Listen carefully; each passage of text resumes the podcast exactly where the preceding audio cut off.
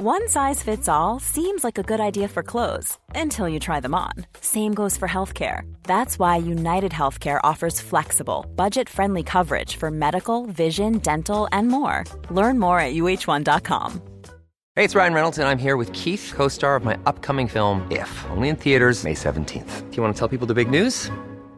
All right, I'll do. Sign up now and you'll get unlimited for $15 a month in six months of Paramount Plus Essential Plan on us. Mintmobile.com slash switch.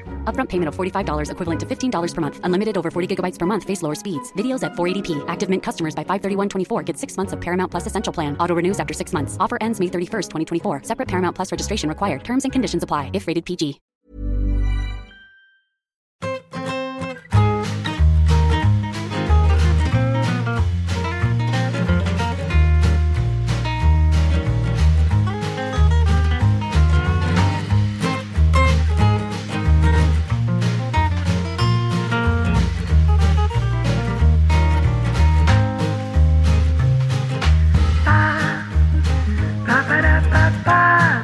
Pues ha habido incluso eh, publicidad en los descansos de la Champions y no sé si hay algún partido más. Y Carleto puso algo en Twitter también el otro día o dio algún retweet. ¿Puede ser, Carlos? ¿De qué?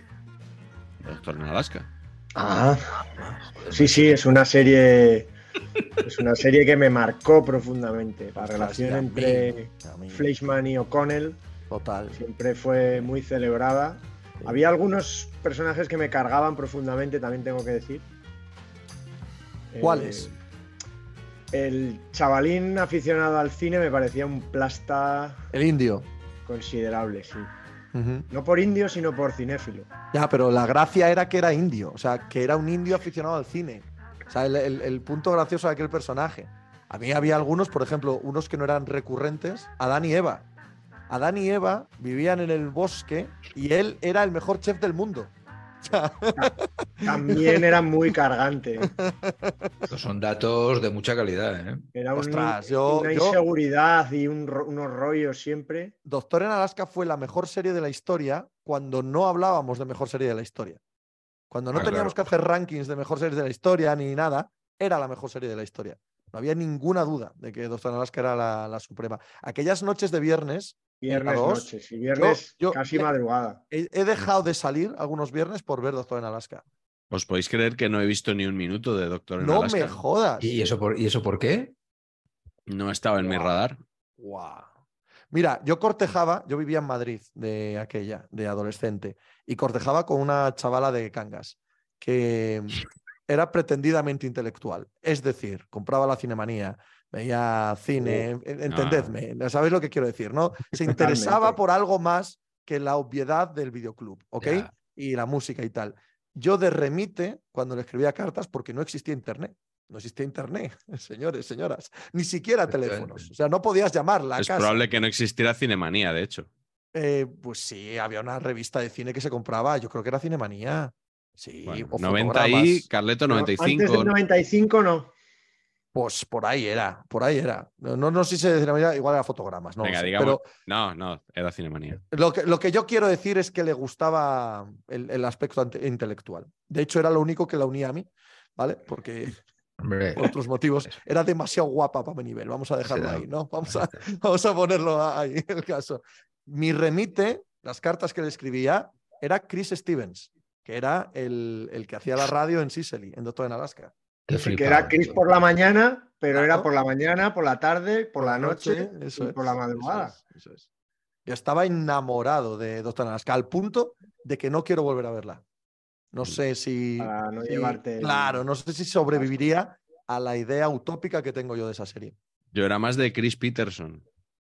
Era gracioso también. Hombre, pero era buenísimo. Sí, Búscate la vida. ¿Qué tal todavía, todavía estuve hace 15 días hablando de esa serie con mi buen amigo Juan Marrubio, director de la sección de baloncesto del diario AS, y los dos coincidíamos que era una serie eh, injustamente olvidada. Además, la banda sonora, la cabecera, la hacía mi, una de mis bandas de referencia, que es REM. R- R-E-M. ¿No dices ¿Eh? R-E-M? No, digo REM, digo REM, digo U2, no digo YouTube, en fin, soy...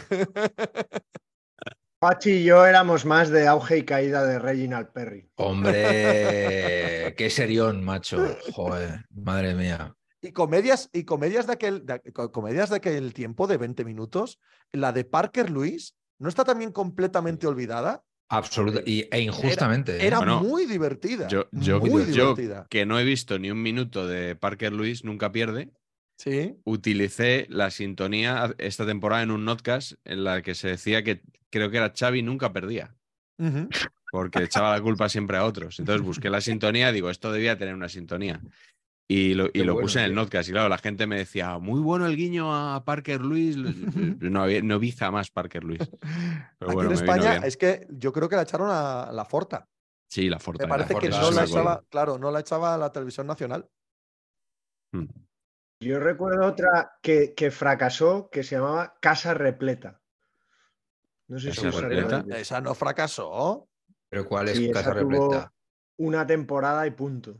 Ah, yo, yo sí me acuerdo de ella, sí, sí, sí, sí. Full Era House. una- Salía el. era americana, pero parecía inglesa. Era... Sí, pero salían las letras eh, en la portada que ponía Full House, ¿no? Sí, sí. Eso es. Sí me suena, sí. Bueno, pues eh, vamos a tener que hacer un spin-off de tema audiovisual porque hace unas semanas estuvimos ahí a tope con los Goya. Mira, ahí me No. pilláis, ¿ves? Ahí Pero no a ver, a ver, a ver, perdón, perdón, perdón. Necesito aquí, estoy, estoy ya bloqueado. Pero Full House no era Padres Forzosos. Yo creo que sí. también, Yo creo que sí. también, Yo creo que era- ahora estaba pensándolo, creo que era no, sí. no Padres Pero Forzosos. ca- Había una británica que era. Full House Sí, y sí, Padres sí, sí. Forzosos también se llamaba Full Ah, House. Full sí, House. sí, sí, vale, sí, ok. ok. correcto. Aquí estamos correctos. Perfecto, ya está. Desbloqueado, podemos seguir. Gracias. Donde, por cierto, lo- el protagonista, el padre de las tres niñas, eh, trabajaba en un programa de televisión que se llamaba Despierta San Francisco. Correcto, correcto. Sí. No, no viene de ahí el nombre del programa de David. Eh, el caso es que David no puso el nombre a su programa, se lo puso Eduardo Shell. Ah. Eh, entonces yo creo que el propio David no tiene muy claro de dónde viene el nombre del programa. Esto es, esto es así. Pero, es pero raro porque con lo concienzudo que es, es raro Sí, que se le haya se escapado, le haya esto, ¿no? escapado eso, sí, correcto. Originalmente tenía sentido porque el programa era por la tarde, que era cuando estaba amaneciendo en San Francisco. En San entonces tenía un sentido. sí. Ahora no tiene ninguno, pero como el resto del programa, que no lo tiene eh, ningún día. Quitando, quitando los lunes, Miguel. Quitando los lunes, Quitando que no es que tenga un sentido, eh, es que tiene una, tiene una misión social, ¿no? Totalmente. Prácticamente. Bueno, esperemos que tenga sentido el programa de hoy. No Eh, va bien. No va bien. No, vamos bien. No sé yo si va a recuperar, pero desde luego no va bien. Va a ser complicado. Déjame acabar, ya que hemos- nos hemos metido en este berenjenal, déjame acabar con que hay otra serie que también es la mejor de la historia y que nunca sale en la lista de mejores de la historia porque, porque fue anterior a esa explosión.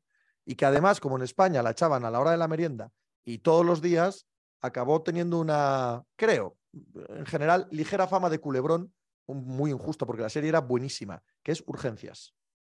Hombre, No he visto ni un minuto de urgencias. joder, macho. Joder, estamos sensacional, ¿eh? con- Ah, va. Yo no veía urgencias tampoco. Oh, He visto algo, pero Todas, todas. Me he visto hasta las temporadas malas, las del Ni. Anatomía no, de. Grey, ni, ni un minuto de Anatomía de Grey. Todo, todo. No, pero no, no comparemos. No, no, no. No, No, si no comparo, si no las he visto. Bueno, pues no, no, no hablemos de cosas que no son nada parecidas. En Y enamorado de varias doctoras, en fin, todo, todo, todo. Todo el pack enfer- y de- completo. Y de, Sí, sí. enfermeras. Y de enfermeras, absolutamente. Que luego la muchacha eh, Margualis, creo que es apellida, Margulis, ac- sí, sí. acabó siendo la protagonista de, de una de The Good abogados. Fight.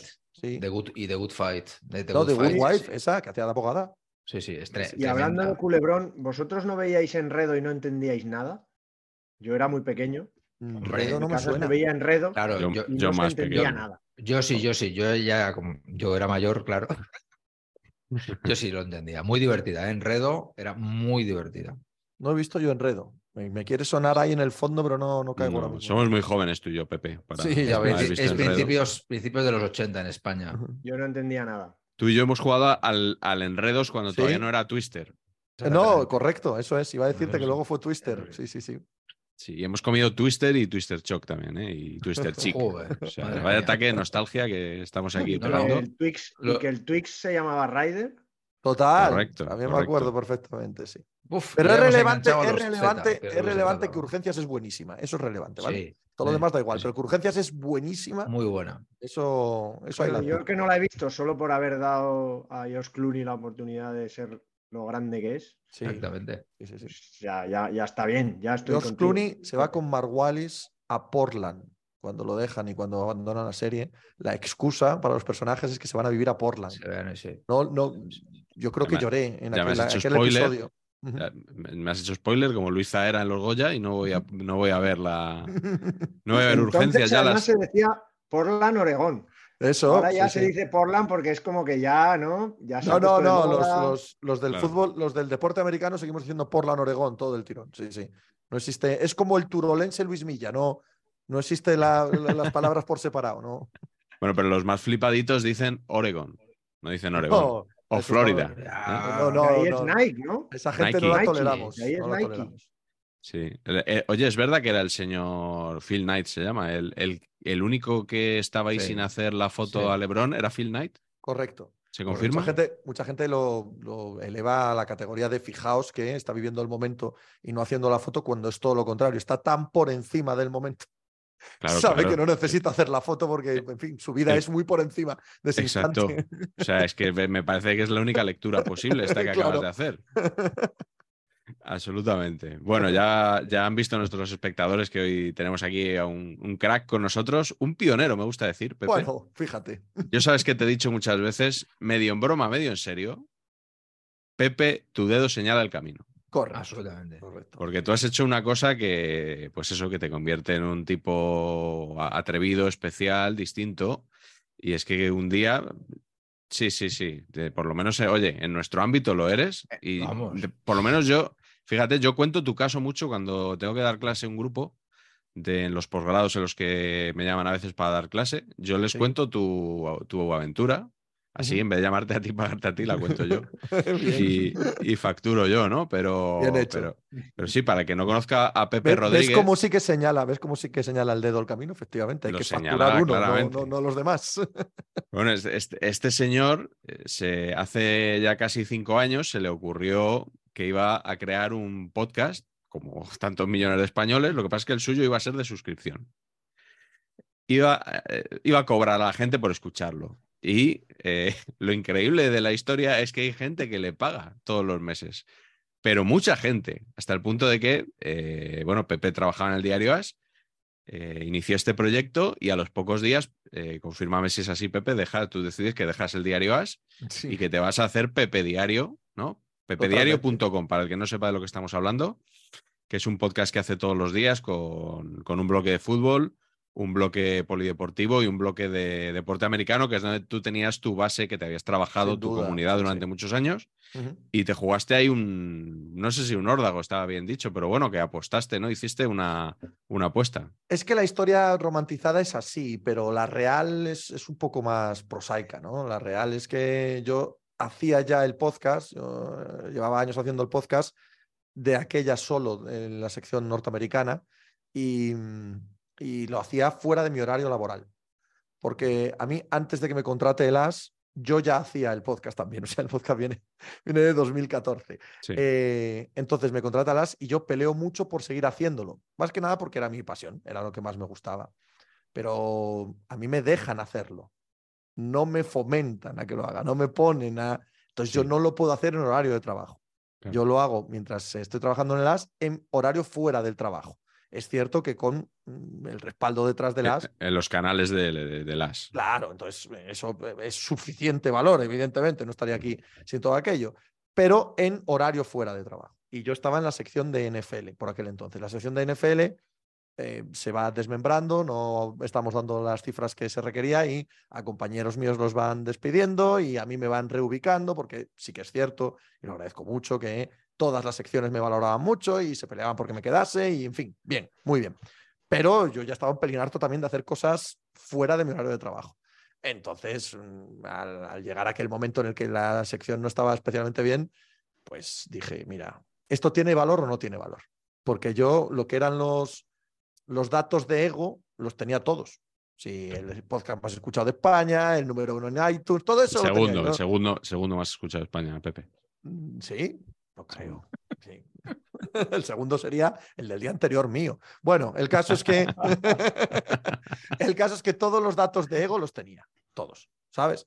Pero llega un momento que dices, bueno, es que estás haciendo un poco el tonto, ¿no? Si no te lo quieren en el periódico, porque realmente no, no era una cosa que, que se valorase o que te animasen, y tú estás tirando demasiado tiempo y ahora mismo estás en un momento laboral que no sabes hacia dónde vas a ir, dije, mira, lo pongo de pago y si sale sota, para adelante. Y si sale un 4, pues lo cierro. Vamos a salir pronto de dudas, ¿no? Eh, correcto. En, eh, en breve salgo de duda. Entonces, no fue valentía realmente, fue un. Que sea lo que Dios quiera, pero, pero sin pensar tampoco mucho en el futuro o si me iba a dar o tal. Bueno, si, si tiene un valor, si toda esta comunidad que se dice que he creado y todos estos eh, piropos que me echan por redes vale algo, vamos a demostrarlo. Y si no, pues, pues a otra cosa mariposa. Claro, mi sorpresa fue que ya el primer mes, el primer día, de hecho, el primer día que lo pongo de pago, veo las cifras y ya, ya el primer día ya ganaba más que el salario de las. Entonces, al tercer día, porque yo también fui un poco tramposo ahí, eh, aproveché el mes de vacaciones para sacar Claro. el podcast de pago. Bien ¿sabes? pensado, bien pensado, Claro. Entonces, eh, en ese mes de vacaciones, en cuanto volví, ah, dije adiós al diario As. Hmm. Y, Ya y está, luego la historia- como se suele decir. no, no, luego la historia cambió porque eh, tres años Bueno, has después vuelto, me llamó y sí, Sí, sí, y colaboró con ellos. Pero que el podcast sigue, quiero decir que hasta hoy que, que el podcast sigue y. podcast sigue, sí. Pero por eso te digo que ni valiente, ni pionero, ni. Bueno, pues Sí, nada. hombre, sí, sí, sí. De Patch, eh, ¿has tomado nota con esto de, de la suscripción, saber empatar premium, todo esto? Yo cuando he dicho, no, no, a ver, que demuestre la comunidad, algo", digo, uy, no, no, no, nosotros no estamos para esto, no. no, estamos estamos pa' para exigirles. No, no, no, no, no. Bien, bien, bien, pero no. Pero no, no, bueno, no. Antes que nada, hay que avisar a Pepe de que aquí hay miembros de este nuestro programa que son anti-sportinguistas, pero vamos, Claro, como chamatillo, eh, para que que- tenga cuidado. Hay que tener No, gente, es- de, pero hay que yo- tener gente de todo pelaje, claro. No es, o sea, no es verdad, no es verdad. Vamos. No es verdad, porque sé que lo dice por mí. Eh, yo no soy anti, anti-sportinguista, lo que pasa es que yo soy amigo de Sergio Cortina, que sí lo es. Tienes, tienes, tienes cara de mala persona, Miguel. Entonces O sea, yo, en- yo, me vas a perdonar, Pepe, Una pero lucha yo, constante. dentro, dentro de que el Sporting y el Oviedo, pues no me ocupan mucho tiempo Claro. de mi día a día, Por lo que sea. cuando juegan entre sí, voy con el Oviedo y además, eh, te voy a decir, me llevo, me, me llevo más alegrías que si fuera con Sí, el sí, Sporting. no, esa me la sé, esa me la Claro. sé. Ah, lo que son los datos los tengo dominados. Sí, sí. La fría Sí. estadística. sí, sí, esa me la conozco, sí, sí. Claro. Nosotros, fíjate si estamos eh, jodidos con el derbi asturiano, que tenemos, en cada derbi asturiano tenemos que recuperar el 4-1 del Sporting B al Oviedo cuando estaban en tercera. O sea, cada, cada derbi asturiano tenemos que recuperar aquello, porque es lo único que nos queda agarrarnos en estos tiempos modernos. Madre mía. Eh, Cortina hoy no sé si nos va a ver el programa entero o no, pero sí, bueno. pero seguro que se acuerda de ese partido. Sí, hombre, vamos. aunque haga, aunque haga- seguro, seguro, te lo garantizo. Yo, yo, yo tengo, un, tengo un dolor eh, serio, muy serio con mi pueblo y con el Real Oviedo. Cuando el Real Oviedo baja a tercera división, porque al, al final hay, hay justicia en el mundo. Uno puede pensar que no, que, que los malos siempre se escapan y tal. A veces hay justicia, a veces, a veces pasan las cosas que deben pasar. Y se fueron a tercera división. Ese mismo año, el Narcea bajó a regional preferente. Y no pude ver yo la foto mía. del Oviedo en el reguerón de Cangas en Narcea. Porque si yo tengo esa foto del Oviedo jugando en el reguerón contra el Narcea, a mí no me vuelven a dirigir la palabra los oviedistas de Cangas. Nunca más, ¿sabes? Esa, hago yo camiseta con esa foto, pero me quedé me quedé sin ella. Bueno, así tienes un poco un propósito en la vida, ¿no? Que es como lo que contaba Mr. Chip de que cuando España ganó el Mundial dijo, ¿y ahora qué? ¿no? Se sintió un poco vacío.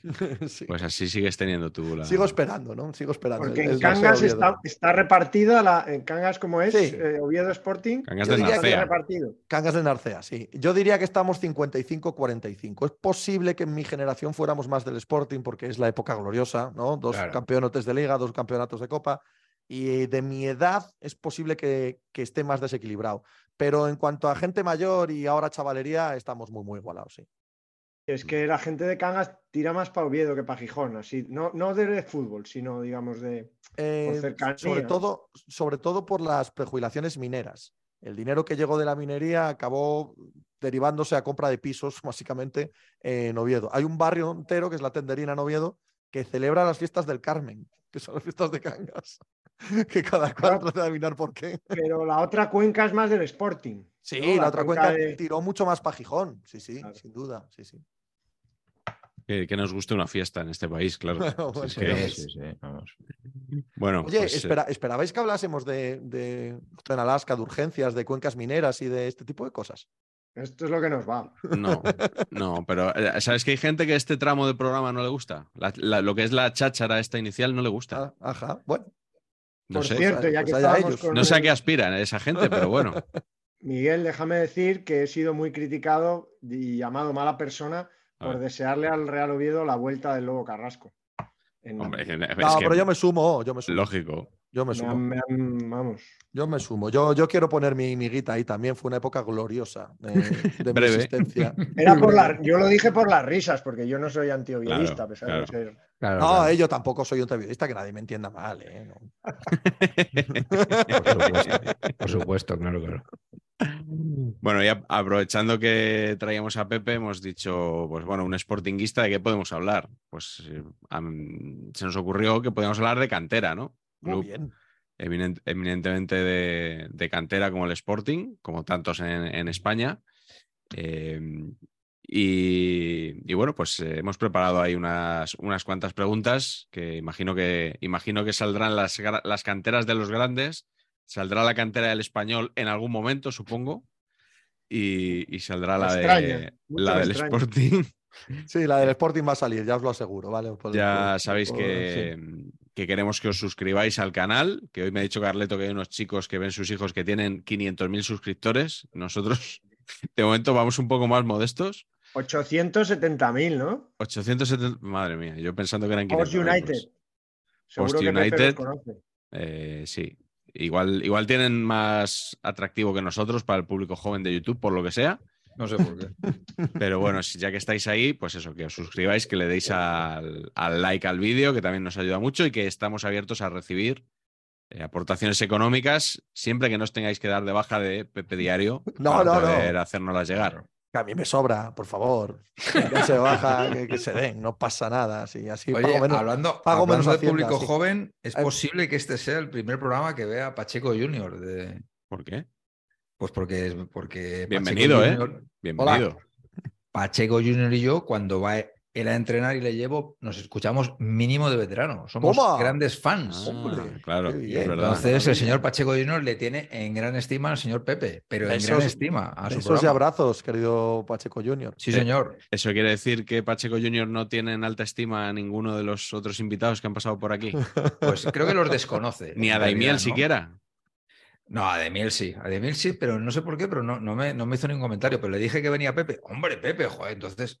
Igual, igual. Madre mía, ¿en qué Ojo, estatus eh. de estrellato estás, Pepe, por encima de Sí, sí, sí. eh? Entre la No, no, chavalería, es que- entre la chavalería estoy ahí, ahí, ahí. Ya, Porque les de hablo de doctor en Alaska, que es lo que les gusta a la chavalería en este es, país. Eso es. El, eh, eh, mínimo de veterano mola mucho, ¿eh? Para que, los que nos gusta la NBA. Mil gracias, Patch, porque Es- eh, No, verdaderamente estoy verdad, tío. orgulloso. Verdaderamente estoy orgulloso de ese producto. Verdaderamente Tengo- me parece que nos queda muy bien, sí. No, no, es, es que, es, que está, es que es muy divertido, te enteras de cosas y, y joder, la- estos saben un huevo, tío, y lo cuentan bien. Entonces, pues es maravilloso. Y creo que es transgeneracional, lo digo de verdad. Es la típica cosa que eso, que escuchamos este y yo y, lo, y vamos comentando la jugada. Hablando de, hijos, dicen. hablando de hijos, lo escucha mi hijo y eso me, me, me, me vuela la cabeza. O sea, tengo que Claro. olvidarme que lo está escuchando mi Claro, hijo claro, claro. para poder grabarlo en libertad. ¿Sabes? Claro. Porque es que si no, No, eh, yo- a ver qué yo- voy a decir, ¿sabes? Tengo, tengo que olvidarme por completo de que. de Me que pasa igual, estoy Sí, sí. nerviosísimo siempre. Entre que, entre que mi hijo escucha mínimo de veterano y mi madre me ve en estudio estadio, me, me Joder. por completo. Es que tú tienes ahí una envolvente. claro, joder. Claro, es que el, el multimediático es lo que tiene, o sea que al final, claro. Mm, sí, es que estás a tope, si es que vas a Estudio Estadio ahora también. Sí, Ah, sí. Estuviste, estuviste en la pizarra de Quintana, que ahí no va cualquier colaborador, o sea, ahí son muy No, no. Selectivos. Eso es lo Y además más- me, me dio mucha rabia tener que dejarlo. Me dio Mm. rabia tener que dejarlo. Fue, primero, Miguel fue muy valiente porque cuando me invita a ir a la pizarra de Quintana, yo ya le digo, yo estoy en tratos para volver a las. Que lo sepas, sabemos todos lo que es eh, Claro. colaborar con marca ya a la vez es imposible, ¿no? Y, y con razón, vaya. Y él dijo, mira, a mí nadie me va a decir nada, yo no me importa. Si no te importa a ti, y yo digo, yo estoy negociando con ellos, yo desde luego no, no me van a decir nada tampoco, porque Claro. me niego, porque, porque esto ha empezado antes. Y lo hicimos un año. Pero al año siguiente la relación mía con el diario AS se estrechó. Eh, no solo Mínimo Veteranos, sino otros proyectos y, bueno, en general se estrechó la relación. Me dijeron, hombre, si dejas de aparecer en el universo marca, pues te lo agradecíamos. Y dado que ellos me estaban dando confianza por ese lado, pues yo correspondí. Pero sí me dio bastante rabia dejar a la que yo creo que es eh, el, el programa que va a cambiar el periodismo deportivo en este país y encima el, el estar con ellos a los que admiro profundamente. a- Pues sí, a- ahí, estamos los viernes tratando de, Sí. de cambiar un poco, ¿no? Poco a poco. Os sigo escuchando, os sigo escuchando, eso sí. Pero dices que fue muy atrevido Quintana, eh, por, fue atrevido por llevar a Iñaki Angulo, ¿no? Sobre todo. Bueno, eh, también tengo un problema ahí que confesar, que es que, que es que se lo recomendé yo. Amigo. Vale, vale. Madre vale. mía. Bueno, con- contigo no arriesgamos nada, vamos sobre seguro, así que vamos a empezar contigo, si te parece, como invitado. Vamos. Eh, queremos eh, saber qué canterano eh, recuerdas tú que parecía que se iba a comer el mundo en su club de formación y, por lo que sea. Voy a meter, como bien has dicho tú, mogollón de Sporting de Gijón. ¿eh? Vale, Me vale. traéis, sabéis, bien, sabéis- bien. sabéis A lo que os Carleto, a jugáis. Carleto le gusta y a mí no me importa por mucho que diga. Sabéis lo que os que- jugáis. Y además Yo reciente. tengo uno también. A ver si no me lo pisas. No, porque el mío es reciente, o sea, no es, no es tirar eh, eh, al abuelo cebolleta. Cuando Manu García vuelve al Sporting de Gijón, Claro. tras estar en el Manchester City, Sí. eh, se gasta 4 millones de euros en él y es, es uno de los fichajes más arriesgados o con más ambición del Sporting reciente. El Sporting de media tabla de segunda división, hay que entender el contexto, ¿no? Pero es un jugador que se forma en mareo, que sale, que tiene muy buena pinta y tal. Y cuando viene, la sensación es de que hemos recuperado al hijo pródigo, ¿verdad? Y que, y que hemos peleado con Europa para que volviese el hijo pródigo. Eh, internacional sub-21, un talento enorme y la ilusión que me hacía a mí la vuelta de Manu García y, y el, y el verle con la camiseta del Sporting Claro. me parecía increíble y, y ha sido un fracaso colosal. Colosal. Luego fue cedido al Alavés, en el Alavés tampoco consiguió nada en primera división, ahora está jugando en Grecia, en el Ares de Salónica y se ha quedado en evidentemente años luz de lo que hubiésemos imaginado. Y es mi última gran espinita clavada con los canteranos del Sporting, que obviamente en los últimos 20 años hay, hay muchas espinitas clavadas, pero tan dolorosa como esta, eh, muy pocas. Y no le das ni una opción de volver a ser un poco. Yo, Jugador jugadores, tiene, tiene un problema, Manu. Tiene un problema, Manu, que es que su posición no existe. Su posición es la de mediapunta clásico. Y no existe ya el mediapunta clásico. Eso cada vez menos, sí. Claro, Sí, ¿no? O sea, un mediapunta que solo mediapuntea, que no te sirve de interior, que no te sirve de falso extremo, que no te sirve Mm. de goleador. No creo que tenga. Sí, hombre, si tienes el talento descomunal de, qué sé yo, pues no sabría quién decir ahora un mediapunta Odegar. Puede ser un mediapunta clásico, pero claro, con un talento diferencial, ¿no? y un Todos los demás. Además, también. Claro, pero todos los demás, los Pedri, los Musiala, los Cubo, los. Toda esta Sí. gente hace más cosas. O se van a una banda o Claro, por o dentro. tienen más sí, gol, sí. o pueden bajar al centro del campo, algo, pero media punta puro, puro, puro, con un talento normal, creo que tiene poco, poco futuro en el fútbol actual. Porque de, de, de 10 o de medio cen- de segundo medio centro, nada. ¿no? Yo lo veo de 10, claro, pero es que nadie juega con 10. A lo Claro. Pirlo. Claro, no, no, Pirlo juega en la base de la jugada.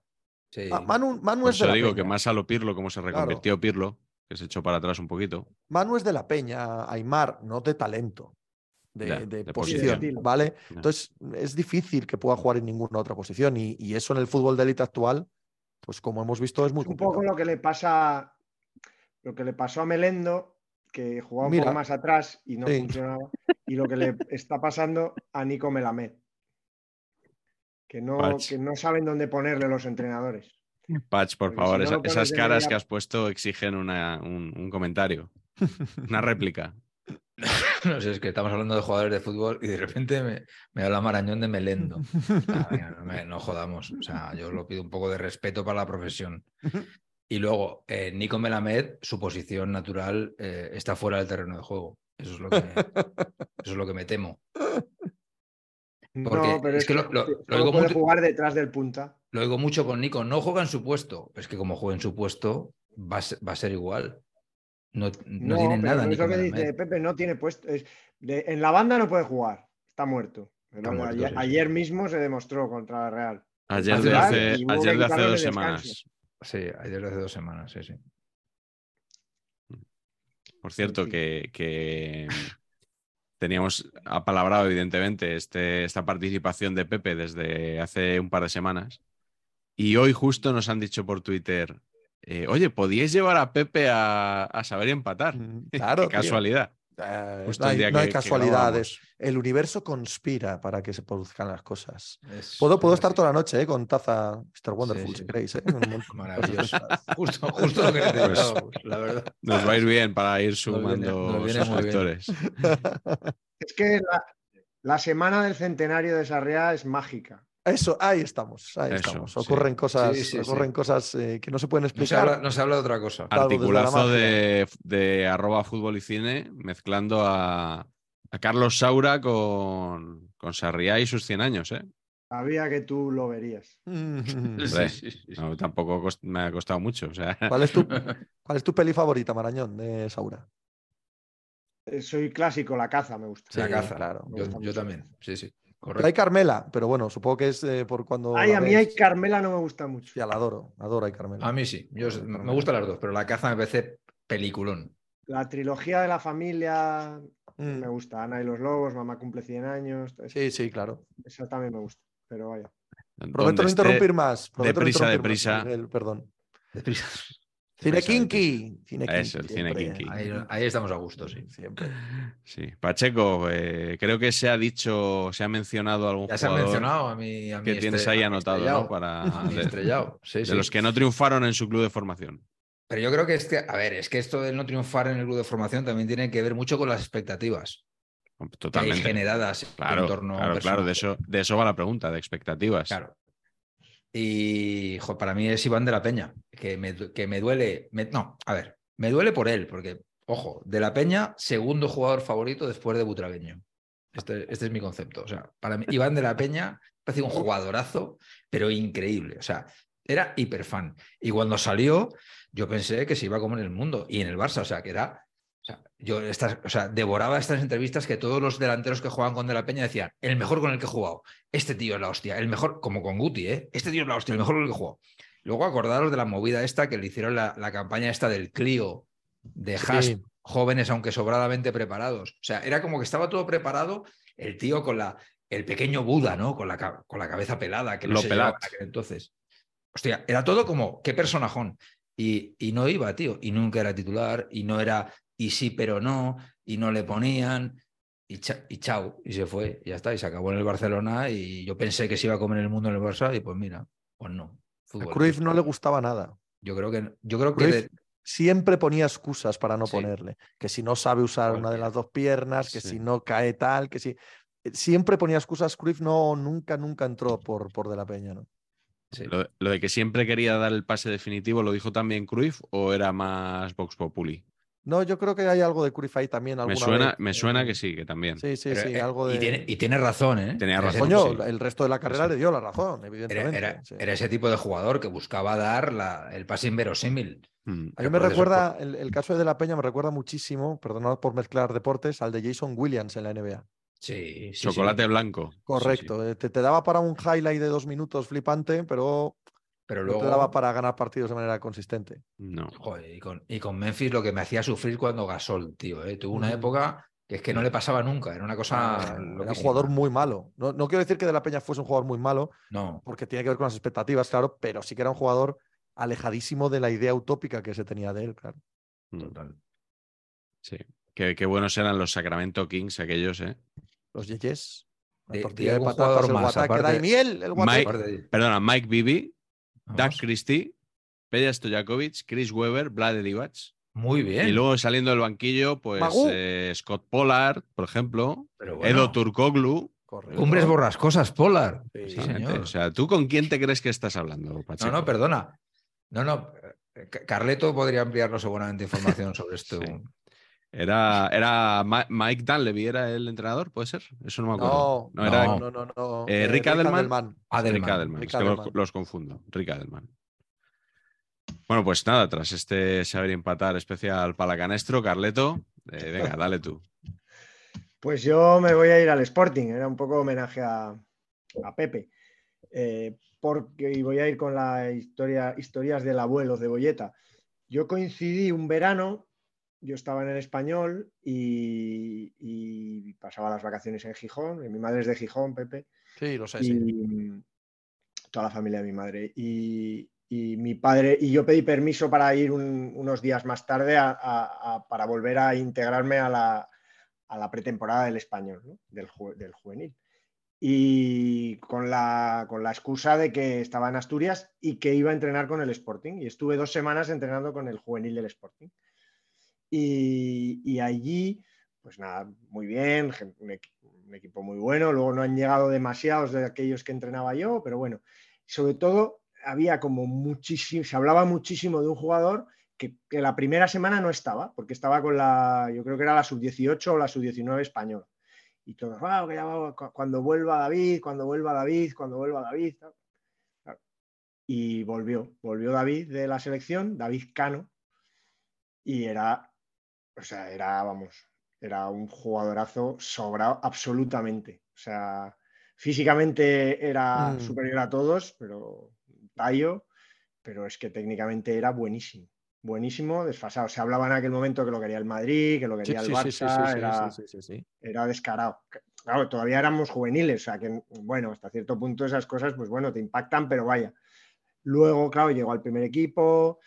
Y es verdad, a ver, yo respeto mucho a todos los jugadores que, como él, han jugado 350 partidos entre primera y segunda división. O sea, para mí eso, pues bueno, exactamente no es fracasar en el fútbol. No, Pero es no, verdad no. que apuntaba a ser un fuera de serie, que todo el mundo hablaba de él, y que luego, sobre todo además en el Sporting, pues no pudo triunfar. no hay duda, ¿eh? Sí, sí, sí. sí. Tenía... cinco años. Mm. También es verdad que, que influye mucho que a la segunda o tercera temporada el equipo bajó. Eh, además creo que fue el año ese horrible. El de, el de los O- 13 o por ahí. puntos, sí, porque David sí. Cano sale en el documental de, ¿Sale en el documental? Sí, Ah, Sí, sí, sí. sale en el documental. Entonces, eso influye en el sentido que si te toca la época buena del Sporting, que estás 10 años en primera división, yo creo que a poco que participes vas a jugar cu- 300 partidos en primera, vas a ser, vas a ser inolvidable, ¿no? ¿Qué Mm. pasa? Que el equipo bajo, hombre, eh, tendría su cuota de responsabilidad, pero a veces un poco las circunstancias son las que marcan, ¿no? Y al final, pues unos años en segunda que el equipo no, no logra ascender, pues al final la gente, eso, eh, estar unos años en segunda en un equipo con aspiraciones y no subir, hace que la gente te coja una manía. O sea, al final es como que ya te tienen muy visto, a pesar de que tienes, y se tuvo que ir con 25, 26 años. ¿No? Y ya empezó pues una carrera, ¿no? Se fue al Salamanca, ¿no? Bueno, no acabó a Osasuna, yo creo que fue, tampoco funcionó. Bueno, pero sí que yo tengo el recuerdo de aquellos entrenamientos que era, bueno, era un fuera de serie absoluto. Y además era buen tío, o sea, que era un chaval muy normal, ¿no? Y, y- y no sé, a mí me, me llamó mucho la atención como ese jugador que yo había conocido de juvenil, que apuntaba tanto, pues después, pues su carrera, sobre todo en el Sporting, que es donde joder, tenía que haber triunfado, pues, pues se torció. Había una expectativa inmensa con él, efectivamente. Es, es cierto que él hace buena carrera, incluso en el Sporting hace buena carrera, pero sí, una carrera gris en medio de una época horrible y que queda marcado por, por aquel descenso y aquellos años, por supuesto. Mm. Y luego que fue al Oviedo, eso yo también creo que... ¿Fue al Oviedo? Yo, yo de eso no me acuerdo. Claro, entonces se complica todo mucho, claro. Yo lo y, también bajó. Fue el año que bajó a segunda B. El Oviedo. Bueno, de eso de sí se acuerda Pepe. de eso sí me acuerdo. Y, era claro. titular, en aquel Oviedo en segunda era titular, sí. Se Bueno, antes de- Cortina que, que- que habrá entrado un momento y habrá vuelto a salir. Yo creo que es justo y necesario, antes de acabar esta primera ronda, eh, mencionar a don Javier García Portillo. Mm. el- Vamos. el Portigol. Portigol, si es que venía avaladísimo como máximo goleador de la cantera del Real Madrid, máximo goleador histórico. Yo no sé si este dato es cierto o no, o se decía, pero nadie. No era la época de Mr. Chip todavía, o sea, esto yo creo que nos lo pudieron colar Pero perfectamente. vamos, total. El caso es que, claro, luego encima debuta, juega en la Champions y, y mete un golazo, pero, pero increíble al, al Panathinaikos desde su casa. ¿Os acordáis? Sí, sí. Claro, ya es el, el hype ya, el Sí, hype sí, por sí. las nubes. Y luego el hombre, la verdad que yo creo que lo único que hizo en, en el Real Madrid, Patch, eh, fue un gol al Borussia Dortmund a pase de, de Zidane cuando la Champions tenía dos grupos, dos fases de grupos. Eh, marca un gol en Dortmund ahí en el- como en el minuto 90 a pase de Zidane y evita eh, que el Madrid quedara casi casi eliminado. No me acuerdo de eso. Eh, sí, no gana la Champions ese año en Madrid, que venía de ganar la, la novena, con Zidane precisamente.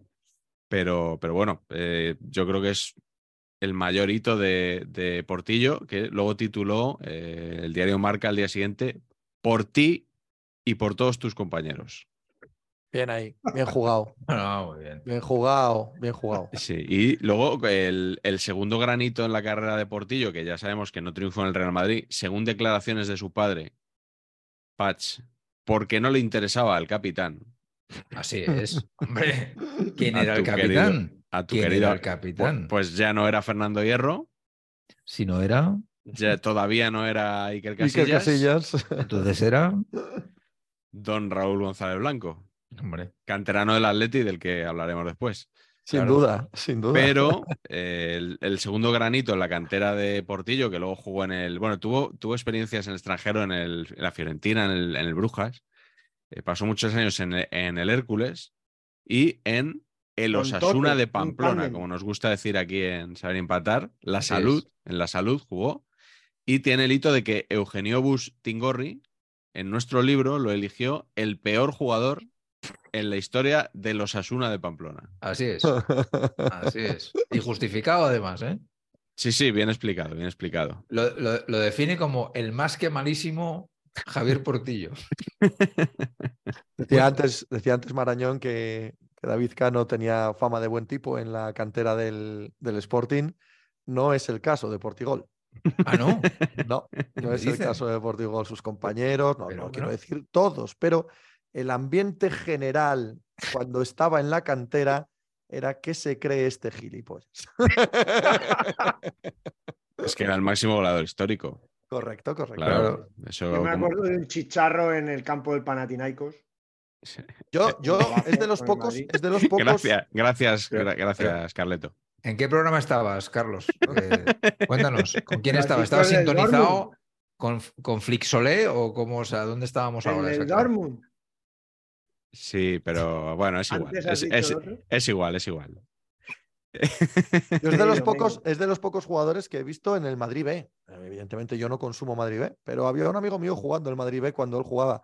Así. Y recuerdo un partido en el que mete cuatro goles que podrían haber tirado lo que fuese aquel área, que eh, le, daba con el culo, con el cogote, con lo que fuera que iba dentro. Eh, yo, yo, yo me lo comí, ¿eh? Yo me lo Sí, comí. ¿verdad? Yo salí de aquel partido diciendo, este, este va a meter goles toda su vida, pero vamos, los que quiera hay unos pocos más. Demostrando una vez más mi capacidad para el scouting, claro. Totalmente. Bueno, el programa de hoy va esencialmente de, de eso, ¿no? O, que- o- o en buena parte va de eso también. Eh, Vamos a por la segunda pregunta, Pepe. Eh, dinos cuál es tu canterano favorito que triunfó con otro equipo. Mi canterano favorito que triunfó con otro equipo es Luis Enrique. Luis Enrique Martínez, que siempre fue mi jugador favorito cuando el, el Sporting pasa de la época gloriosa, que a mí me pilla de muy, muy niño, entonces yo la conozco y yo la vi en el Molinón, pero mis recuerdos son, ahí sí que es completamente idealizados, ¿no? De Kini, de Ferrero, de, de, de Mesa, de Joaquín, de Cundi, bueno, el, el equipo glorioso.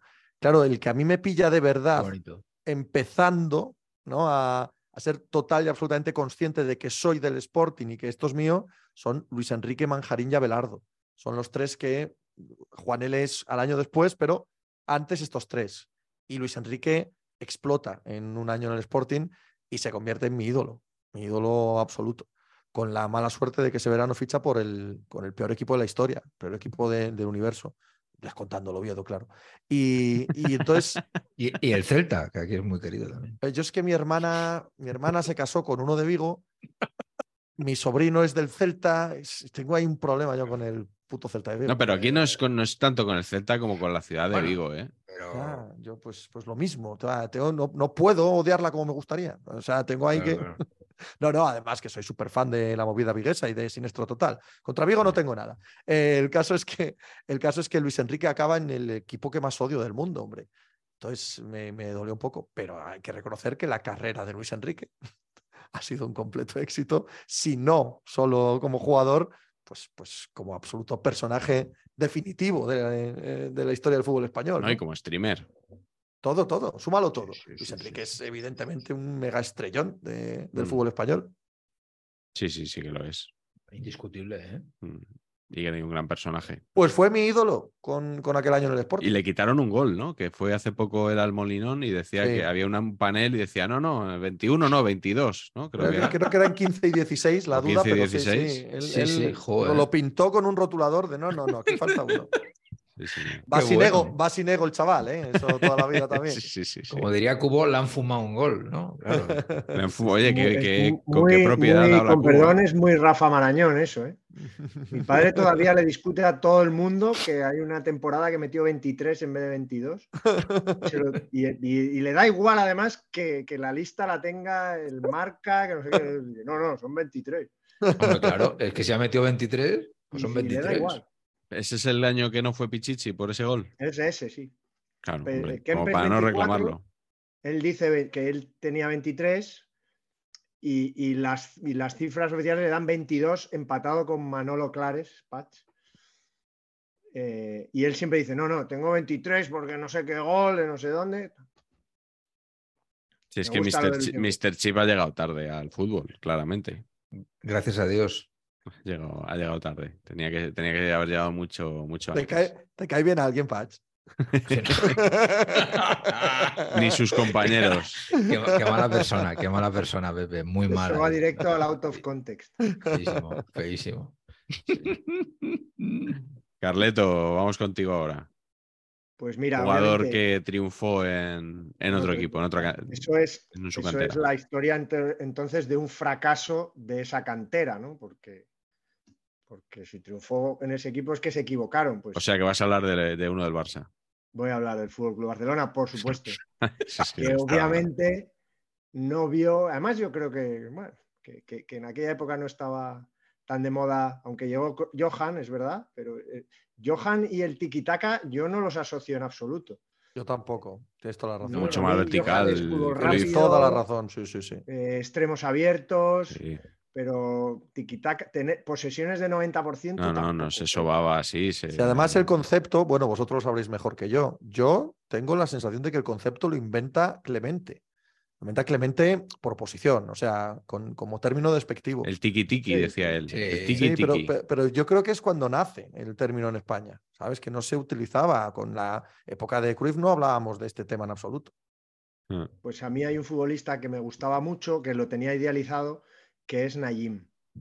Nayim me gustaba mucho por- y, y curioso que me gustaba porque, porque también por una cosa así de esas absurdas. Fui a ver un partido, las historias del abuelo, fui a ver un partido al mini estadi, eh, Barcelona aficionados, o sea, Barça C, El C, Endesa de Andorra, club turolense, muy sensacional. vinculado a, a la empresa pública entonces Endesa. Que entrenaba un tío mío, mi tío Adolfo, el que alguna vez os he dicho que jugó en Osasuna muchos años y en el Real Oviedo nadie es perfecto. Y, y fuimos a verle porque, bueno, venían a Barcelona y fui con mi padre y tal. Esto sería el 86, una cosa así. Empataron a un maravilloso empate a cero que nos cascamos.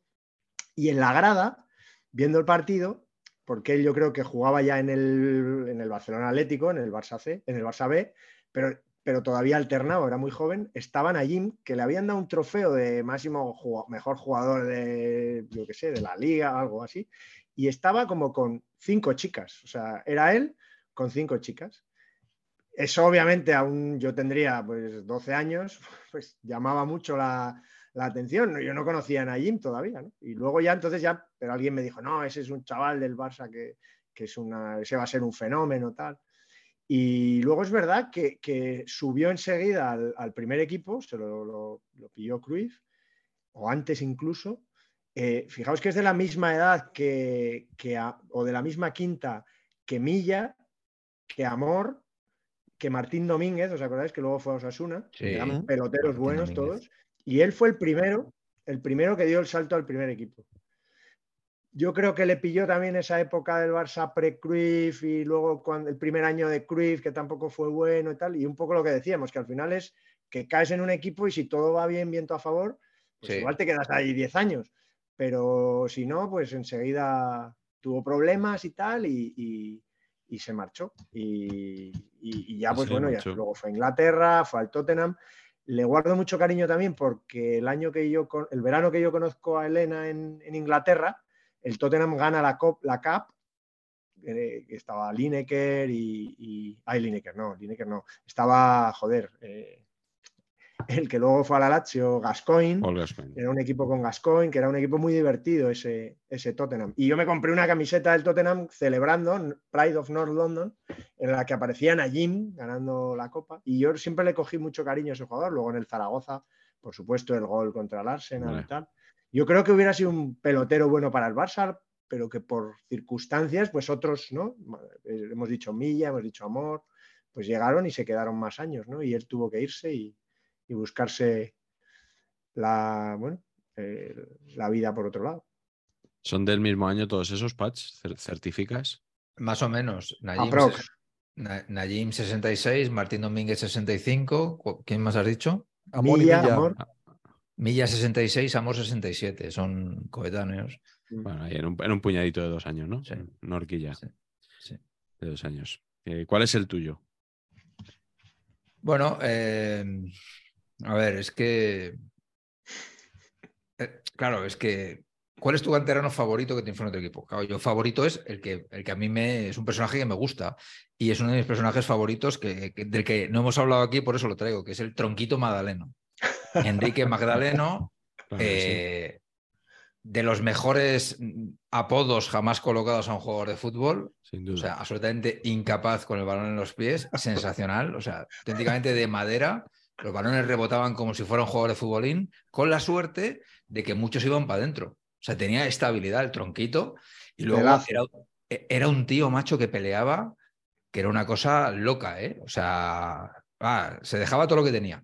Y lo grande, tío, es que eh, donde triunfó, jugó muy poco. O sea, eh, es que jugó tres temporadas en el Mallorca nada más, pero yo, cuando he pensado en esto, he pensado eh, que, es ídolo en Mallorca. Y evidentemente es ídolo en Mallorca, pues jugó tres temporadas. La primera sube al equipo de segunda división, mete 20 goles, que claro, meter 20 20 goles y subir al equipo telita.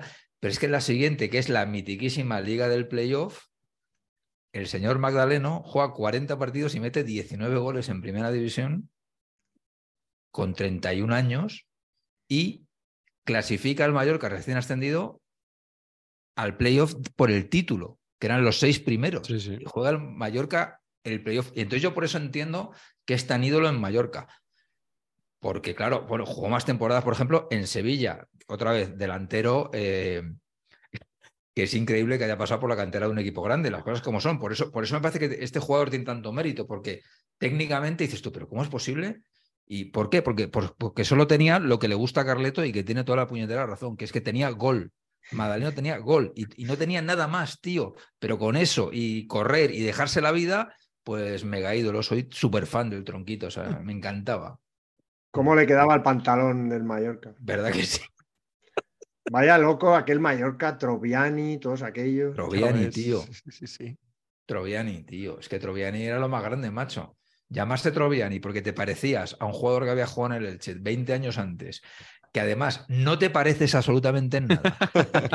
No, no, es que es increíble. Entonces te, te pones el apodo y debutas en primera división y te llamas Troviani. ¿Cómo se llamaría Troviani? Voy a buscarlo. Se debe llamar José Alberto Sánchez, por ejemplo. ¿No? ¿No? O algo así. Yo ni idea. Sigan, sigan, que voy a buscar aquí en vez de fútbol. Tengo abierto a tope. Bueno, pues sigo yo, sigo yo, por ejemplo, ¿no? Eh, porque yo he dicho antes, he mencionado a don Raúl González Blanco eh, y estoy seguro de que recordáis un vídeo eh, de Jesús Gil, creo que es en los inicios de Antena 3, con Consuelo Berlanga, presentadora ¡Hombre! mítica chica Hermida, Chica Hermida. se decía señor. entonces, ¿no? Como Nieves Herrero y tantas otras. Irma Teresa Soriano. Campos. Irma Soriano, María Teresa Campos, eh, ¿qui- ¿Quién más? ¿Quién más había? Yo creo que las hemos dicho todas ya. Las que tengo en la Eh, cabeza yo, por lo menos. Miriam Díaz Aroca puede ser también. Pero esa es posterior. Sí, pero esa no es, no. no es pata negra, ¿eh? No, No, es no, Hermida no, no Pata es- no, Negra. no, no es del. Miriam de- Díaz Aroca es de cajón desastre. Claro. Es correcto, es Es que- que- sí, eh, pero. Las antes- chicas Hermida originales sí, eh, de- venían, devenían del programa que le dan a Armida por la mañana por la mañana. para inaugurar la Sí, tele por la mañana. La tele por la Sí. mañana. Titulado por la mañana. Por la mañana. en No había tele por la mañana. Entonces ponen este programa y ahí están las chicas Hermida, porque luego Hermida sigue teniendo programas, pero ya, es, ya no es lo original. O sea, lo original es estas que hemos nombrado, yo creo. ¿eh? No me Sí. sale Y había algún chico Hermida también, pero ese no tuvo. No Yo creo que no hizo carrera, ¿eh? No. No. Bueno, pues en, en- en este programa estuvo un día de visita Jesús Gil con la cantera del Atleti. Presentó allí a un grupo de chavalines que decía que habían sido campeones de España en categoría infantil. Entonces, los infantiles, pues eso, tienen 12, 13 años. Pues esto sería el 89 o el 90. Pues entonces sería en televisión española, claro. No- No sería en, en la privada porque las privadas empiezan el 91, creo, ¿no? Sí, creo que sí. Eh, entonces, claro, se presenta allí Jesús Gil y, y dice, este equipo, bueno, Patch lo, lo podría hacer imitando a, a Don Jesús, Eh, pero bueno, básicamente dice, este equipo ha sido campeón, ha marcado 264 goles en 22 partidos y solo ha recibido uno en contra porque el portero se puso nervioso, era el portero suplente y se puso nervioso porque ese día iba yo al partido y se puso, pero yo le perdono. Yo le perdono. Y entonces eh, está allí presumiendo de equipo y entonces llega un momento y dice, y este es mi capitán, Raúl, que él ha metido 55 goles. Y se ve allí a Raúl, eh, el tío hinchado de orgullo con su camiseta del Atleti, con sus rayas rojas y blancas. Eh, pues eso, si esto era el año 89-90, en el 92 Jesús Gil se carga la cantera del Atleti Correcto, correcto. para ahorrarse 17 millones de pesetas. Que es que para un club como el Atlético de Madrid eso- era, era una ridiculez. O sea, Es una 17 jugada millones de pesetas. Jugada maestra. Sí, sí, sí. Eh, Sí, y te- sí. tengo que apuntar la frase que dijo Jesús Gil cuando explicó por qué se cargaba la, la cantera. Dijo, a los chavales de las categorías inferiores los tiene que cuidar la federación y no nosotros. Con esta decisión nos ahorramos 17 millones de pesetas. Además, yo no puedo estar perdiendo dinero vendiendo pisos para hacer canteras. Wow. Y entonces en esas llegó el Real Madrid, se llevó pues un montón de, de chavales de la cantera. Recuerdo que estaba el, el hermano de Alfredo Santa Elena, que era muy prometedor. Estaba Tote, ¿eh? que es un jugador del que no hemos hablado en Saber y Empatar, pero deberíamos, porque claro, con esa facilidad para la rabona. Correcto. Pero he dicho yo que, que jugó con Portillo, ¿eh? Ahora te has. Ahora Sí, me me he evadido yo, pero, Ah. pero no hemos desarrollado el tema Tote. Eh, y por supuesto, Raúl González Blanco, el ídolo de Patch, que se, bueno, pues que, que luego ya directamente desde el Real Madrid C da el salto a- al primer equipo con 17 años. Eh, no sé si habéis visto, ahora está jugando un chaval de, de 16 en el PSG. Sí, y no ha jugado Que- mal, además. Y no, y no pa- no parece malo, pero uf, 16 años, es que Sí, Ha pero- hecho el récord, ¿no? 16 años, De- pero lo ves en el campo y la planta es una cosa alucinante. ¿eh? sí, sí, no, no, de Eso luego no parece, que hecho, tiene, no claro, parece que eh, tiene eso 16. está hecho. Igual Raúl que- debuta, Raúl debuta en Zaragoza, ¿verdad? Sí. Sí. Y la semana siguiente juega contra el Atleti. Y mete el, su primer gol. Dos Falla cuatro goles, ¿no? En Zaragoza. Sí. Falla tres en Sí. Zaragoza, cuatro, y, y en la semana siguiente marca un golazo. Creo que le pasa a Laudrup el balón. Correcto, la pone en la escuadra. Es, eh, se habla tanto esa semana de esta anécdota de Gil y de la Mm. cantera y de tal, que el Atleti, muy enfadado con que se hablase tanto de ese tema, abre el calderón a todo el que quisiera ir, frente al Atlético básicamente, pero vamos, todo el que quisiera ir, para ver el partido en las pantallas, pantallas de aquella con la resolución que tenían en los Claro. campos. Los Eh, yo lo sé, lo sé porque fui y vi el partido allí, en el Calderón. ¿Ah, sí? Aquel partido, sí, sí. sí. Magnífico. Sí, sí, que no se veía nada, no se distinguía nada. Bueno, Y eh, todos allí gritando cosas contra Raúl, que ya empezó, empezó muy joven a demostrar que le iba a dar igual las cosas que le gritásemos. Sí, señor.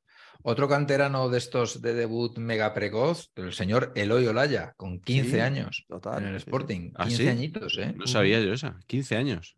Jugó un partido con 15 años.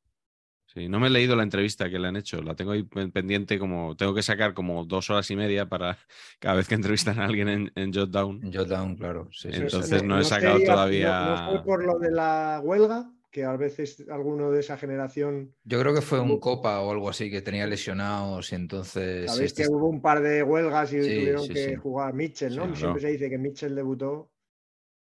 Mm. Te tenía que bueno. elegir entre, entre sacar tiempo para ver los Fableman o para leer la entrevista a Eloy Olaya. Y, y Claro, y al final. Así Por lo que sea, por lo que sea Spielberg, ¿no? claro. tuve que elegir, tuve que elegir. Eh, Patch, ¿has Sí, encontrado el dato que buscabas? Sí, José Antonio Martínez, he dicho Sánchez. claro. y ciertamente cerca. Sí, sí. Oye, ¿y la camiseta que nos traes hoy?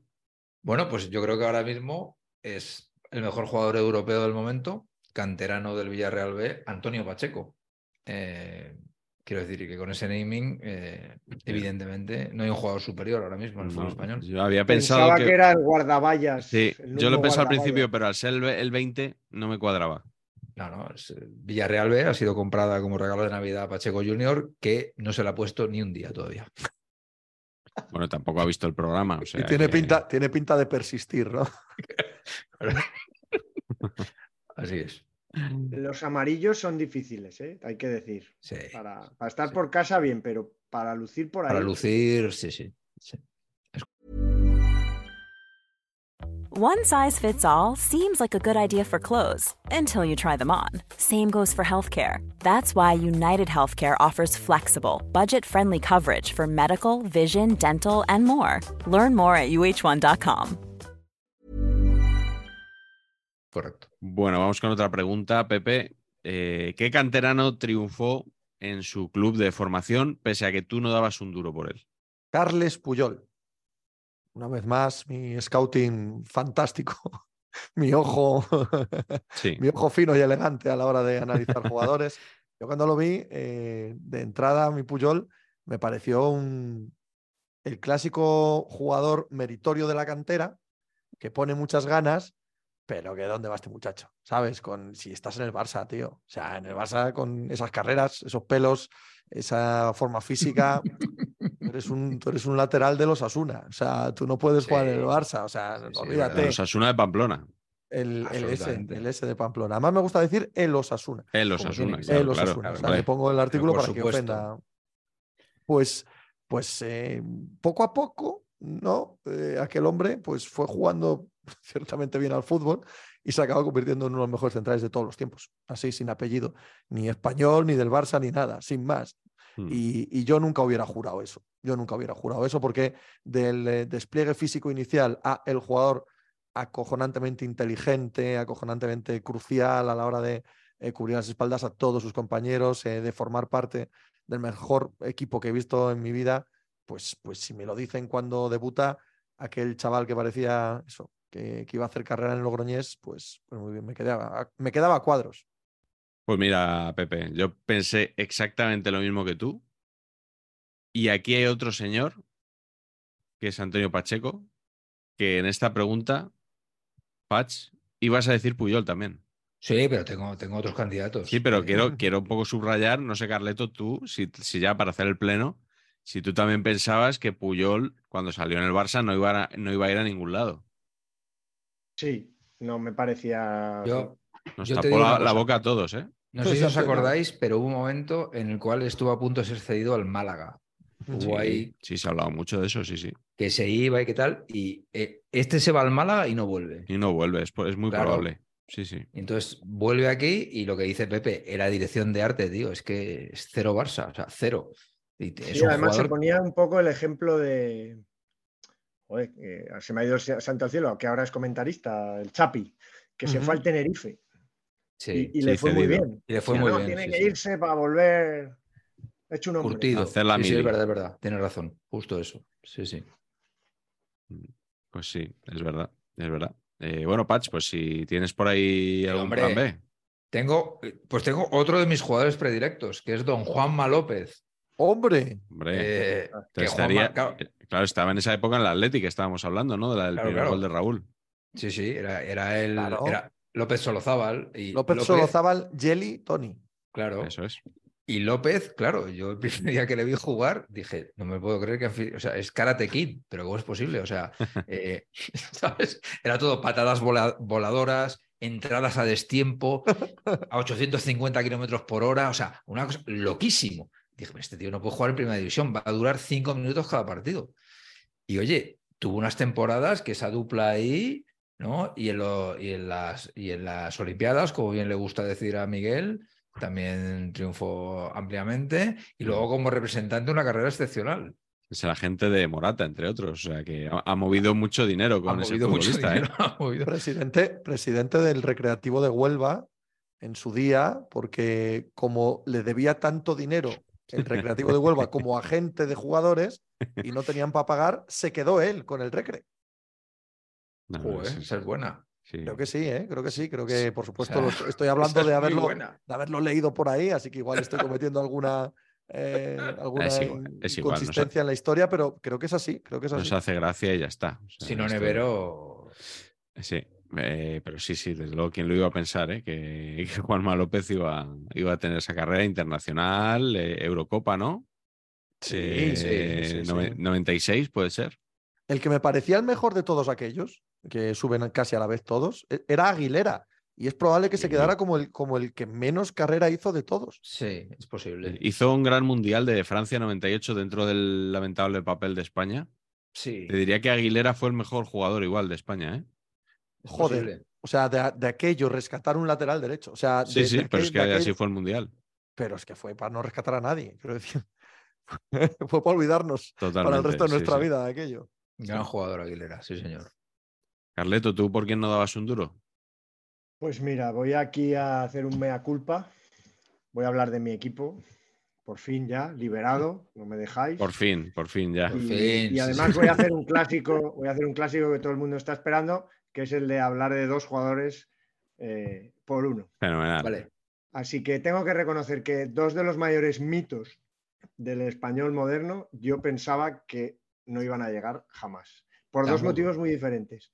El primero, Jordi Lardín, que era un fuera de serie absoluto. Yo coincidí, cuando yo llego al juvenil, él ya en edad juvenil ya está entrenando con el primer equipo, era el que, el que nos fijábamos todos, pero tenía una vida personal un poco disoluta.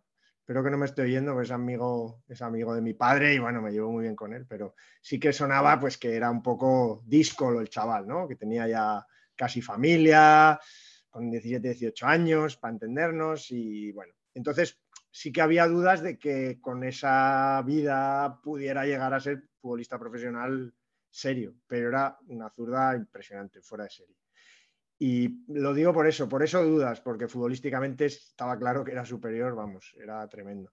Y el otro es eh, el mito reciente mayor del español, que es don Raúl Tamudo Montero, ídolo absoluto, que si tú lo veías, y además él tuvo casi la- la fortuna de debutar metiendo un gol casi contra el Hércules, que fue importantísimo, en el campo del Hércules, con Paco Flores, que salvó casi al español. Luego marcó otro, no sé si al Oviedo, creo, en un 2 a 0. O sea, metió dos golitos así en un final de temporada que hubo que tirar de él porque estaba en el B. Eh, pero lo veías y decías, este jugador físicamente, lo que se ha dicho muchas veces también de Raúl, pero, pero era un diferente porque ni siquiera era muy delgado, era tiraba un poco a no rechoncho, pero bueno, un poco así, un físico no, no muy definible. Y encima, después no tuvo suerte, no acabaron de confiar en él, tuvo que irse primero, un año se fue al, al Alavés, allí no metió muchos goles, lo repescaron, al año siguiente empezó en el Lleida y ahí empezó a meter goles, en el Lleida en segunda. Y al volver, jugó media temporada en español y ahí ya metió más de 10 goles. Y ahí ya se vio que ese jugador tenía algo y era lo que ha dicho Pach antes, que era que a pesar de todo, el balón le caía a él siempre donde había que meterla y estaba él siempre ahí. Y bueno, y así vivió durante más de 10 temporadas, metiendo más de 10 goles, que eso es una, una burrada en el español.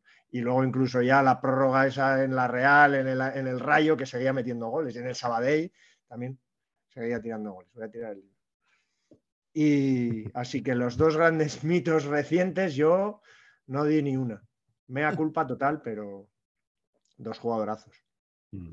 Pensaba que el libro de, de Marañón era, era fondo. Que era un fondo digital. Bueno, ahí. nosotros hemos 3D, hay que verlo conseguido. con gafas 3D. hemos- nosotros ya lo tenemos, el libro. Nos lo regaló Carleto hace poco, eh, dedicado en una cena que, que hicimos, que lo pasamos muy bien. Eh, yo todavía no, no he leído nada más que la introducción, eh, pero, pero bueno, que. Para una mesa que coge. ya No, no, no, no, en absoluto, en absoluto. Y además ayer estuve hablando con un amigo que no sabía que, que te seguía y tal, y me dijo que, que Fútbol y Cine, tu primer libro, que es un libro de cabecera para él y que lo tiene, que lo tiene siempre a mano. Así que nada, ya, ya te diré, ya te diré. Eh, cierro yo esta ronda con, bueno, todos habéis hecho mea culpa, yo no lo voy a hacer. Bueno, lo he hecho con Puyol, así que eh, con eso un poco expío mis pecados porque, claro, yo voy a decir, como canterano por el que no da un duro y triunfó, voy a decir a Óscar Mingueza. Eh, me diréis, a ver, Miguel, eh, Claro. Que triunfó, ¿sabes? Para mí es un triunfo absoluto que Mingueza tuviera ficha del primer equipo del Barcelona. Eso sí. No, no, indis- indiscutible. O sea, indiscutible. O sea, a, a lo mejor hemos visto debutar con el Barça a algún jugador de la cantera peor que Mingueza. Puede ser. Es no estoy seguro, pero pudiera ser. Ahora bien, que ese, ese jugador tuviera una continuidad, que siguiera jugando y que le hicieran ficha y que estuviera una temporada completa como jugador del primer equipo, me, me resulta alucinante. Pero es que Mingueza, además, es internacional absoluto. Por un accidente, pero se va a retirar como que jugó un partido con la selección. Eso- sea- ese, ese- ese partido hay que borrarlo. Hay que borrarlo. Es, es una ignominia ese partido estadísticamente, hablando. Oscar porque Gil, macho, Oscar Gil. Oscar Gil es internacional también, por ejemplo, absoluto. Eh, porque fue, que fue por, por cuestión de COVID, pues, imagino, COVID, ¿no? sí, Contra Lituania, bro- un brote tal. Entonces juega la selección sub-21 en vez de la absoluta, pero a efectos legales Correcto. La- es la absoluta. Claro. Con lo cual Luis de la Fuente ya ha debutado con la, Eso con la es. absoluta. Tiene, Así tiene es. un 1-0 de récord. Tiene Así un es. 1-0 que muy rico. 100%. Yo lo dejaría ahí, don Luis, pero bueno. Eh, bueno, Oscar Mínguez, actual jugador del Celta, donde tampoco es que la esté rompiendo, ¿no? Bueno, pero está haciendo carrera en primera. Yo tampoco esperaba que hiciese No, carrera tampoco. en primera. Sí. Total. Pues eso, que ha triunfado en el fútbol y no damos Yo me esperaba Aris de Salónica, pero directamente, ¿eh? sí, sin sí, sí, pasar por. Le- Lech Poznan, a lo mejor, una cosa así. Es una- es- ese tipo de cosa. Oye, tú- bueno, tú y, y Pepe probablemente también. Y bueno, y Carleto es un tío muy leído, así que voy a quedar como, como un imbécil. Porque yo hasta hace relativamente poco no sabía que Salónica y Tesalónica era la misma ciudad. Ah, muy bien. ¿Vosotros lo sabíais esto? Maravilloso. Como Beijing y Pekín. Bueno, es así. Es Sí, así. sí. Es así, porque además ahora, si no dices Beijing, parece que eres tonto. O sea, ahora hay que ¿Sabes, decir. ¿Sabes cómo se llama la Universidad de Beijing? A ver. La Universidad de Pekín. Es así. O sea, en Beijing les cambiaron el nombre, pero la universidad que dijo que no le salía de las narices cambiar el nombre porque venía de mucho más atrás es Universidad de Pekín, en Beijing, que es Pekín. Bueno, pues acla- aclarado no queda. es- y Porque... no es la Universidad de Beijing, es la de Pekín. Joder, si es que este- ¿Ves, tío? Este es el contenido premium. Esto O sea, es, aquí habr- esto habría es. que hacer sacar un cantado en YouTube y solo sin pagar cinco pavos se desbloquea este contenido. Porque no, es que Una claro, ranurita para una moneda. Exacto. Exacto. Sí, claro. Sí, sí. Ay, bueno, vamos con la, con la cuarta pregunta. Eh, Pepe, no sé si recuerdas eh, algún, alguna operación que podríamos ca- catalogar a lo mejor como robo, un robo notable de talento de un, de un club a una cantera rival. Es que me, me salía Raúl González Blanco eh, Claro. como el ejemplo más Claro. obvio, pero sí, como lo has explicado antes, no, no queda bien, ¿no? no eh, Queda mucho mejor en el desastre del Atlético de Madrid que en el robo del Real Madrid Claro. Sí. al claro, Atlético claro. de Madrid, ¿no? Y entonces, como era la respuesta que tenía en la cabeza, ahora tendría que volver a, a pensarlo. No sabría decirte. No, no, no sabría decirte ahora mismo cuál se me ocurre. Supongo que para este tipo de casos habría que circu- circunscribir toda la zona cero, toda la zona de guerra entre Bilbao y Donosti. Sospecho. O sea, Bueno, habría, bueno, que, bueno. Habría, que, habría que hacer un monográfico sí, sí, de sí, robos sí, de la Atlética sí, a la. Real Sociedad. O del ¿no? caso Zubiaurre, a, a Navarra también, ¿eh? Sí, sí, pero ahí hay más como sustracción, ¿no? Pero robo, directamente robo. Claro. Los- el, el- el- el efecto Víctor Alquiza, podríamos denominarlo, Sí, ¿no? sí, o algo sí, por el estilo. ¿Cuánto, ¿Cuánto habrá ahí de trasvase, ¿no? Eh, en un libro, to- todos esos robos entre la cantera vasca. Sí, pero a- os habéis dado cuenta, ¿no? Que todos, claro, hemos pensado automáticamente en robos del Athletic. No, porque tú has dicho Bilbao, Donosti y tal, pero evidentemente está claro el trasvase Sí, de dónde a dónde va. Claro, es unidireccional, sí, sí, el hurto es. Que no se nos enfade, que a veces eh, se nos enfada alguno de algún alguno del, del Athletic. Bueno, para que se ¿Alguno enfade del más, Bilbao? Voy a ¿Alguno decir del Bilbao. Eso es. ¿Te enfada alguno del Bilbao? Que, hombre, que no se enfade la gente del Bilbao, hombre. Sí, que no sé, que no sé quién estuvo aquí, eh, alguien que le tiró una chinita al, al Athletic hace relativamente poco. Y sí, sí, no, no, no, Que no no se enfaden mucho. que nosotros somos del Real Gijón. Claro. Claro. A mí, me- a mí eso me hace mucha gracia porque me, me encanta ofenderles con este tema porque me, me hace mucha risa que, que la gente se ofenda tanto por lo de los nombres, me, me- hace gracia. Entonces digo mucho del Bilbao y me dicen, ¿te gustaría que te digamos del Gijón? No me puede importar más, amigo. O sea, tira sin Claro. miedo. ¿Eres del Gijón? Sí, soy del Gijón, no pasa nada. Pues fue cuando estuvo Sergio Amadoz aquí, Sí. cuando que le tiró alguna chinita al, al Athletic y, bueno, o alguno que no le gustó, pero oye, como decía Gila, el que no aguante una broma, que se vaya del pueblo. Que se vaya al Ahí pueblo. Eso es. Patch, eh, ¿cuál es tu robo de talento favorito? Bueno, mi hurto, mi hurto es el proto hurto británico que es Fábregas, ¿no? Claro, pero a mí, con estos hurtos que, que, que acometen los, los equipos de la Premier, antes de que, ¿no? Antes de que se estuvieran con toda esta mandanga de este, este, este, este videoclip infame que se ha marcado Tebas diciendo Ah, sí, sí. metiendo- ha sido una cosa eh, Hostia, absolutamente Le, respondió ¿no? la federación también. Mm. loquísima. O sea, este hombre de verdad, eh, madre mía.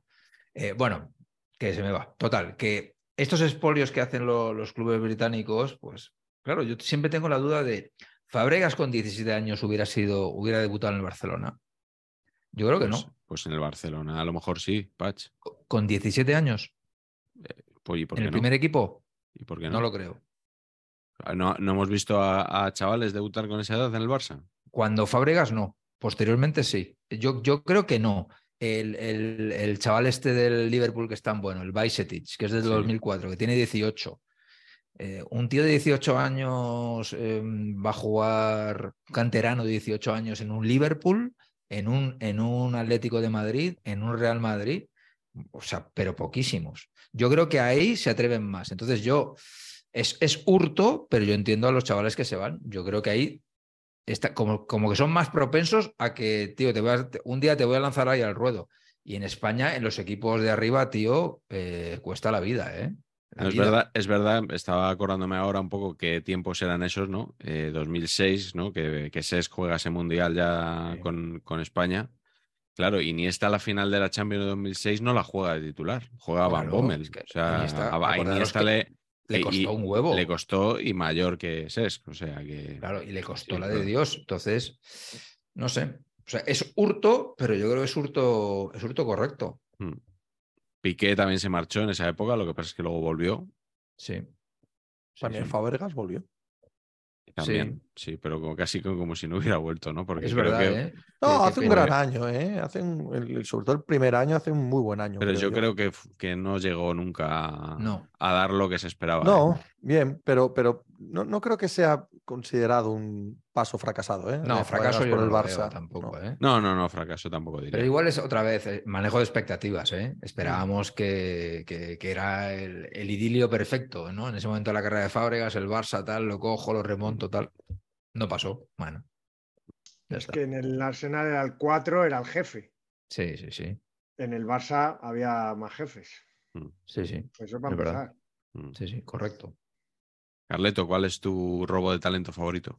Bueno, voy a darle al interruptor de ironía on, porque no ha existido el expolio barcelonista sobre la cantera del español, es algo que, que se han inventado, no existe, no hay cadetes infantiles tal, que han ido por dinero para ellos o para sus padres al Fútbol Club Barcelona, no los hay, es mentira. El Bill Metal. Entonces, lo que sí ha habido, obviamente, ha sido siempre Madrid en roba, un expolio del Real Madrid sobre el Principado, sobre Cataluña. Siempre los ojos del Real Madrid, y eso ya no es ironía, siempre han necesitado en la cantera algún toque catalán, cosa que me hace mucha gracia.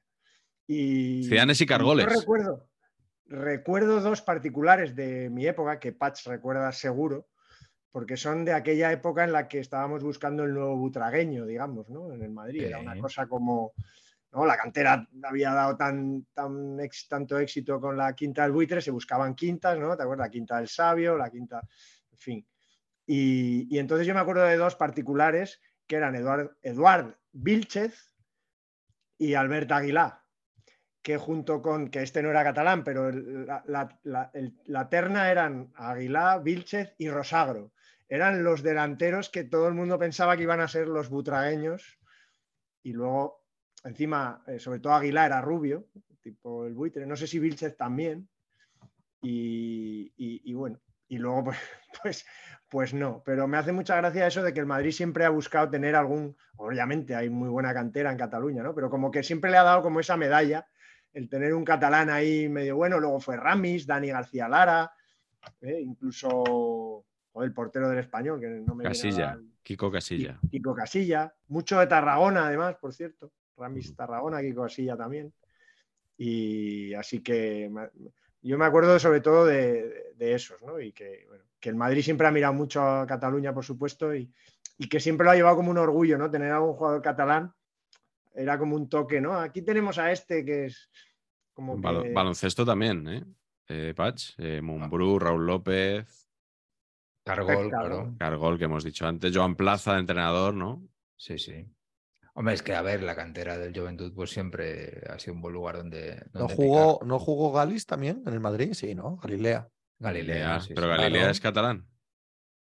No. Bueno, pero sale de la cantera del Barça. San Él, Sebastián. él, Lisar González y Ruyés Teller salen los tres como a la vez, ¿no? En la cantera del Barça. Espérate, Pepe, que yo creo que Galilea está antes en la cantera del Madrid y A mí luego me se va suena, al a mí Barça. me Ah, suena que puede era ser. el que Creo jugó Creo en que el de juvenil primero. juega en el. Madrid, de junior sí, en el sí. Barça, o me parece, ¿eh? Puede Creo. ser, ¿eh? Pero- puede ser. A mí me Y suena luego- eso.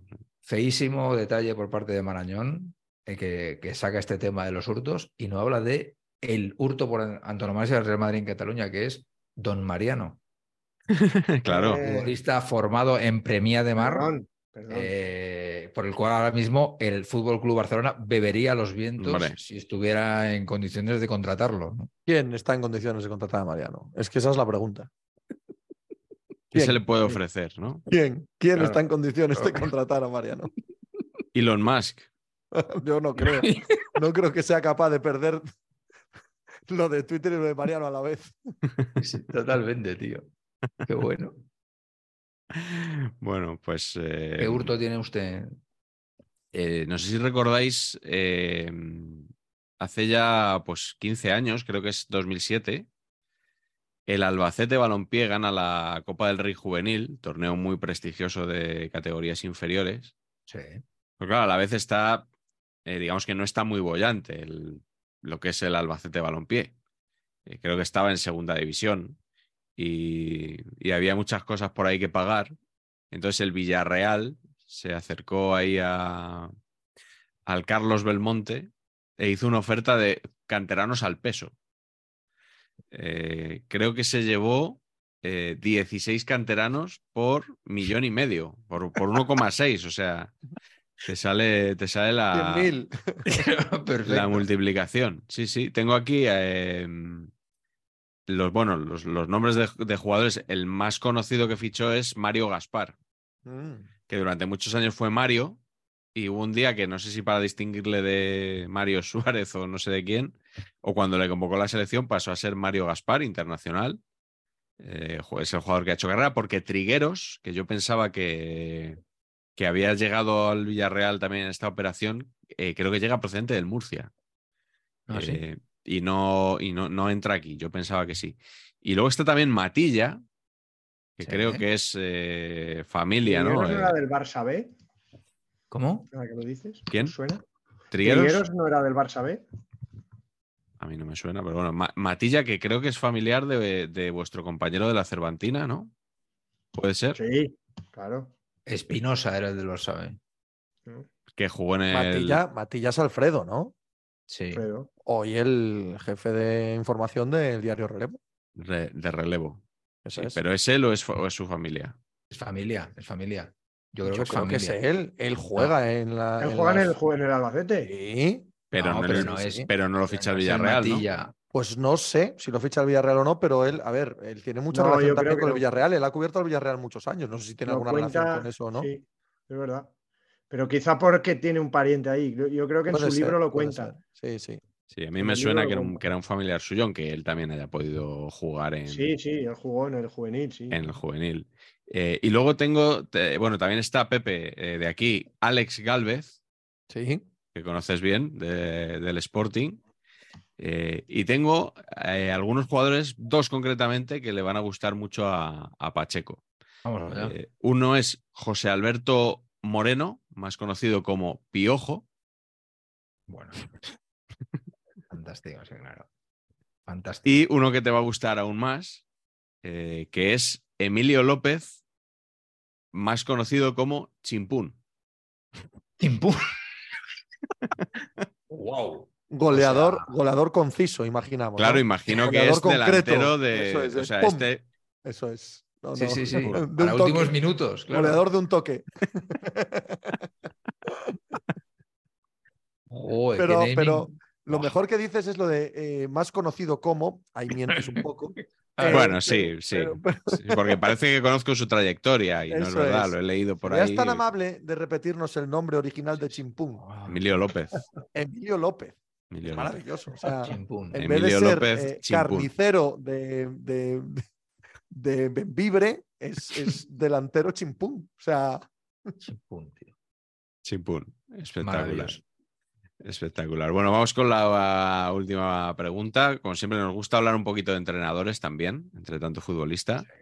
Eh, Pepe, ¿cuál es tu técnico favorito de categorías inferiores? es que esta- cuando, cuando me pasaste las preguntas, eh, me puse a pensar y dije, pero, pero, ¿qué, qué digo de categorías inferiores? Y luego se han hecho famosos, aunque empezaran en categorías inferiores. Pero claro, esa no debe ser la pregunta. La pregunta es que, que Esto es- sigan en categorías inferiores. No, No, no, tiene por qué, no, no, esto, no tiene esto por es qué. lo que te dé la gana, tío. Puedes, de- puedes decir Lopetegui cuando estaba en la sub-19, por Pues, ejemplo. pues Pep Guardiola, dado que es el mejor de la historia, pues entrenó ahí al, al Barça B, ¿no? Al Barça, Eh, por tirar para mi tierra o para mi casa, Marcelino García Toral, que entrena en el, eh, eh, las categorías inferiores del Sporting y acabó haciendo una carrera magnífica, como hacía muchos años, que ningún entrenador de, relacionado con el Sporting hacía, ¿no? Que ha culminado con la selección. Porque ah, no, no, Luis Enrique, final- Luis final no. Enrique no ha sido entrenador del Sporting, por eso no lo meto ahí. Y no, no culminó con que le ofreciesen la selección. Él dice que no se pusieron en contacto con él. A mí me habían contado que sí, pero evidentemente no puedes negar la, la primera persona, ¿no? Pero alguien me había contado que Hombre, es que teniendo a De La Fuente, meter a Marcelino sería un bajón. ¿eh? yo... Es que... Hay, hay una cosa en la que también no, no, es, no es necesario hacerla pública, pero en la que son personalidades y perfiles muy diferentes. En cosas que no tienen que ver con el deporte. Es tristemente. Ya. Quizás sí con el deporte, pero no el competitivo profesional. Otro tipo de, De actividad Ejercicio. física. de ejercicios. Ah, sí, sí, sí. Sí, sí, sí, sí. sí, sí. Eso es muy importante al final. Mucho. De lo que más, Patch. Hazme Muy caso. importante. De lo sí, que más. Correcto. A ver, Patch, ¿cuál es tu técnico favorito de cantera? Pues mi técnico favorito es Laureano Ruiz, descubridor, Vale. por cierto, de Iván de la Peña, ¿no? Casualmente, casualmente, tengo aquí el libro de, de Laureano Ruiz. Sí. Casualmente. Que claro, que teóricamente eh, todo esto del Barça y toda esta cosa sale de Laureano, ¿no? Este es el concepto, ¿no? Eso es. Sí, sí. Cruyff, y luego Guardiola, Tú has leído a Perarnau como yo. luego este entrenador que hay ahora del que usted me habla, eh, pues todos beben de aquí, ¿no? Entonces, he encontrado una entrevista en El País que está bastante grata tienen entrecomillados bellos, de estos que me gusta a mí relatar y que me sirven para, además, afirmar mi, mi dicción de locutor, porque yo al final voy a ir claramente para esto, ¿no? Profesionalmente, en mi segunda vida, ¿no? Y dice, el fútbol no es el, ni el baloncesto ni el balonmano. La posesión del varón en sí misma no sirve de nada. ¿Qué me dicen ustedes de esto? Eh?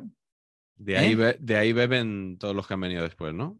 Ahí claro, Mm, mm, me parece a mí que no. Fui el primero en sacar al portero del área. Inventé el rondo y también el juego de posesión. El programa. Efectivamente, no sé, este hombre igual se está echando un poquito Es flores de. No, déjale, ¿no? déjale. un poquito flores de más. Y luego en una entrevista en el mitiquísimo diario Olé argentino, que entiendo que pensaría el hombre, bueno, nadie me va a leer en España, pues no, aquí está saber y empatar Una vez más. para desenmascarar las cosas, que le preguntan que si su labor fue la de plantar la semilla del éxito. Y el veterano, leo textualmente, el veterano técnico cántabro quiso poner en valor su papel, dos puntos comillas, nada de semillas. Yo fui el que inventó el método. Cruyff y Guardiola lo copiaron, pero yo veo defectos que siempre existen en las imitaciones. Lo cual, lo que igual equivale a decir que el de él no tenía defectos. O sea, si los Claro. defectos estaban en las imitaciones, el de Claro, él no claro. tenía defectos. El de él era de puta madre, pero esto- estos atontados pues se lo han Pues, crujido. pues nada. Claro. Me encanta porque eso de qué año es esa entrevista. Es que ahora nadie habla así. Eh, pues aquí, po- aquí pone 2014. Uy, pues no es tan antigua, ¿eh? No, no es tan... Pensaba que era anterior. Pero es que, o sea, yo no, no soporto a esa gente que dice que ella sí dice siempre lo que piensan, aunque no guste a los demás y tal. Yo creo que hay que ser educado Sí, sí. y mantener un, un decoro, etcétera, etcétera. Eh, pero lo que no soporto tampoco es la gente que no dice nada cuando habla. Entonces, mm, cuando veo estas entrevistas casi que me gustan. Sí, Es sí, sí, decir, va un poco Hombre, de es sobrado, que- va un poco de claro. sobrado, pero es que me gusta que lo diga. Sí, hombre, pero no es el perfil que decías tú. O sea, no está ofendiendo a nadie. Pues Puedes tomártelo a risa, pero no, no, no, digo, por, digo porque no, no, no, se, que no se entienda mal lo que digo. ¿sabes? Claro, sí, sí, sí. No, yo te entiendo perfectamente. Yo también estoy muy en contra de el pretendidamente políticamente incorrecto. El prefiero decir las cosas a la cara, no, usted es un mal educado. Pero este señor no, este señor simplemente está explicando su verdad, ¿no? Está explicando su porqué, pues muy bien, alegría. Claro. que sí. Pero claro que sí. Totalmente. Carleto, ¿cuál es el tuyo? Pues yo me debería poner de pie, pero si no, no, no, porque me salgo de cuadro. Eh, Don Jesús María Pereda Ruiz de Temiño, alias Chusín, Chus Pereda. Chusín, el precio lo pongo yo.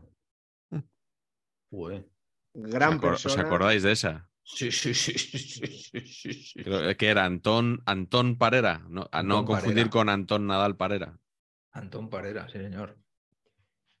El gerente del Barça. gerente. Gerente. Qué Pues buen, sí, qué buen cargo, un- gerente, ¿no? Gerente, nos gusta gerente. Sí, Castelli. mucho mejor que CEO. Sí, hay, hay muchos dueños de empresas que se ponen gerente, que, pero son los dueños. Son los dueños. Eso es, sí, gerente. sí. Se Me queda disfrazan feo un poco poner el, el amo. Era feo. Claro, es feo. Es feo. Pues bien, eso. Chus, nada, fue, yo creo que fue el, el creador un poco de lo que es la tradición del fútbol de cantera de las selecciones nacionales, ¿no? Eh, Sí. antes que él, yo creo que había una selección B, habría algún tipo de, de- de- de- de campeonatos y, yo creo que eso se fue a partir del 76 que entra en la federación, después de retirarse del fútbol y estuvo siempre en el fútbol formativo, yo creo 16 o 17 temporadas, ganó alguna Eurocopa Sub-21 y fue la final del Mundial de Rusia, el Mundial Juvenil, el Mundial Sub-20 de Rusia en el 85. Yo creo que fue un hito un poco de modernizar el fútbol español y tal. Con este equipo, por cierto, contra Brasil palmamos 1-0, con Unzue Mendiondo, Tirado, Arozarena, Rafa Paz, José Aurelio Gay, Fernando Marcelino. Gómez Colomer, Marcelino, Lizarralde, Goico, Echea y, y el Pipiolo Losada. Salieron luego Nayim, curiosamente, y Francis Cabral, el- aquel del Cádiz que lo jugó en el español. Pues con este equipo, subcampeones del mundo sub-20, con Chus, que luego nunca tuvo suerte, intentó ser entrenador después de salir de la federación, pasó por el Jerez, yo creo, pero ya no tuvo suerte, estaba como muy marcado como un tío de, formar chavales, ¿no? Y, además mm. tenía un carácter muy, muy bueno, yo lo conocí personalmente, era un crack, un fenómeno, lo conocí además cuando también tenía un restaurante, Casa Chus, en, la Diagonal, y, y, fuimos ahí alguna vez con mi padre y tal, y era un tío entrañable, cariñoso, y, y un crack, aparte de ser eh, que se le olvida mucho, pero fue el jugador clave en ganar la, Eurocopa del 64. Ya lo hablaremos en el programa que le dediquemos a las Eurocopas. Eso, en el serial. En el programa que en el dediquemos programa, a la en el programa no, en, el serial. En el serial, pero en el programa dedicado a la del 64 lo hablaremos ampliamente, pero él mete el gol que da el triunfo en la semifinal contra Hungría y mete el primer gol contra la Unión Soviética. Y luego está el rollo ese que os acordáis que siempre se cuenta que el nodo en el gol de Marcelino hacen un montaje en el que parece que el centro lo pega Mancio y en realidad el centro al gol de Marcelino también es de Chus Pereda, que le molestaba mucho que no se le recordara por, por, haber sido clave en, esa Eurocopa. lógico. Está, está contado, en, lo contamos en el libro, en Saber Empatar, libro que tienen que adquirir todos ustedes. Eh, que bueno, simplemente el cámara es que no pilló el, las cámaras no, no grababan el partido entero, tenían que seleccionar un poco lo que grababan porque no había posibilidad técnica de filmar los 90 minutos. Entonces, cuando veían que podía pasar algo, eh, enchufaban y grababan y se comieron el, el, centro, se lo comieron y grabaron solo el gol. Entonces tuvieron que grabar un centro parecido y se ve claramente cuando tú ves el vídeo a cámara lenta, pues se ve como funde a negro, que hay jugadores que aparecen, jugadores que desaparecen y, Marcelino que, marca, que marca el gol. Pues sí, em, yo voy a decir un, el que habría sido un gran entrenador de cantera, porque ha, ha intentado serlo, de hecho, que es Marcelo Bielsa. Mm. Os lo contaron el otro día también en la cena que he mencionado antes. No sabía si se podía contar, porque la persona que nos lo contó, digamos que tiene hilo directo con, algunos protagonistas de la historia, pero está publicado en The Times. Ah, así que sí. En este caso no va a ser primero en Saber Empatar. Bueno, segundo, primero, mejor. primero en The Times, pero segundo en Saber Empatar. Eh, Marcelo Bielsa tuvo una oferta del Everton para, para irse allá a trabajar recientemente y eh, bueno, pues ya sabéis cómo es Bielsa, que es un hombre que estudia las cosas, que no toma decisiones así a la ligera. Entonces estuvo analizando qué posibilidades tenía él de, hacerlo bien al frente del Everton.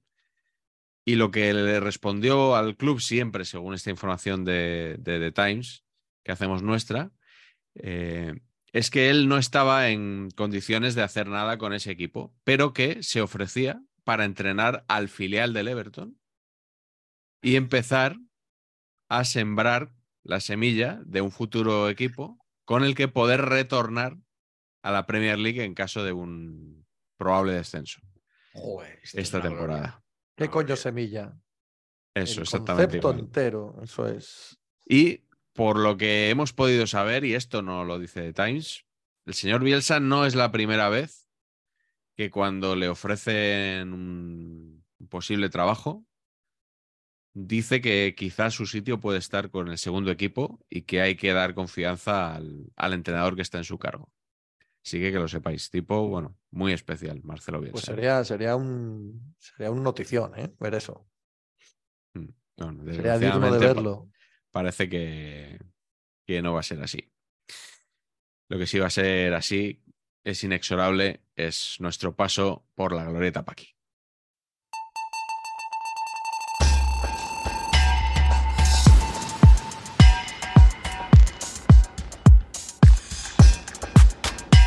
Y en la glorieta Paqui de hoy, Patch, no sé si te has repetido un poco. Esta, esta pregunta ya le, puede ser que ya la hayamos hecho en programas anteriores. Oye, me lo podías haber dicho antes. Es que no estoy seguro. La he visto ahora. La he visto ahora y digo, esto puede ser que ya lo hayamos preguntado, pero si no me acuerdo yo, ¿tú te crees que se va a acordar la audiencia? Estoy seguro que alguien eh, tiene una estadística con los Sí. temas de la, de la Lorita Paqui. Estoy seguro de eso. Eso No soy cuan- yo. cuando, yo no trabajaba, cuando trabajaba en Sportju con, con Elías Israel, a veces estábamos pensando la portada y él me daba un titular y decía, no, no, que esa la hicimos el año pasado. Y me decía Elías, de eso te acuerdas tú. Y efectivamente no, no se acordaba nadie más. Pero bueno, la pregunta que hoy nos hace Patch nos propone una lista de jugadores y nos dice: ¿Este canterano se convertirá, se convertirá en un One Club Man? Porque pues decimos One Club Man siempre. O sea, One lo decimos en Claro, inglés, pero es, Club sí. lo decimos en español. Es como Disney Plus ¿no? Sí, sí. Y PSG. claro. y PSG, sí. ¿Vosotros cómo decís? Eh, ¿Cómo llamáis al, al equipo de Alkelaifi? PSG. PSG. Sí, sí. Yo intento decir PSG, porque desde que le leí al portero de la Cervantina que, que PSG no es, que es PSG. Claro. Es que, es que si, si juegas en la Cervantina, este tema lo trabajas. Hay decir, que ir, o sea, tienen que decir en- las cosas perfectas. Estamos en otro nivel. No, claro. Sí, sí. Nosotros, nosotros cuando protestamos todo, señor colegiado, permítanos que nos dirijamos a usted de manera quizás un poco Y las Hs irreverente. Y las H son Fs para, para Y ellos. decimos Fer- hermoso partido.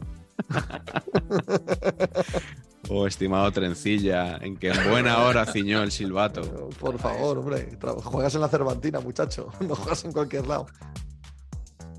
Bueno, vamos a, vamos a ver si estos chicos eh, harán toda su carrera en, en el club del que han salido. Y el primero es Pablo Barrios.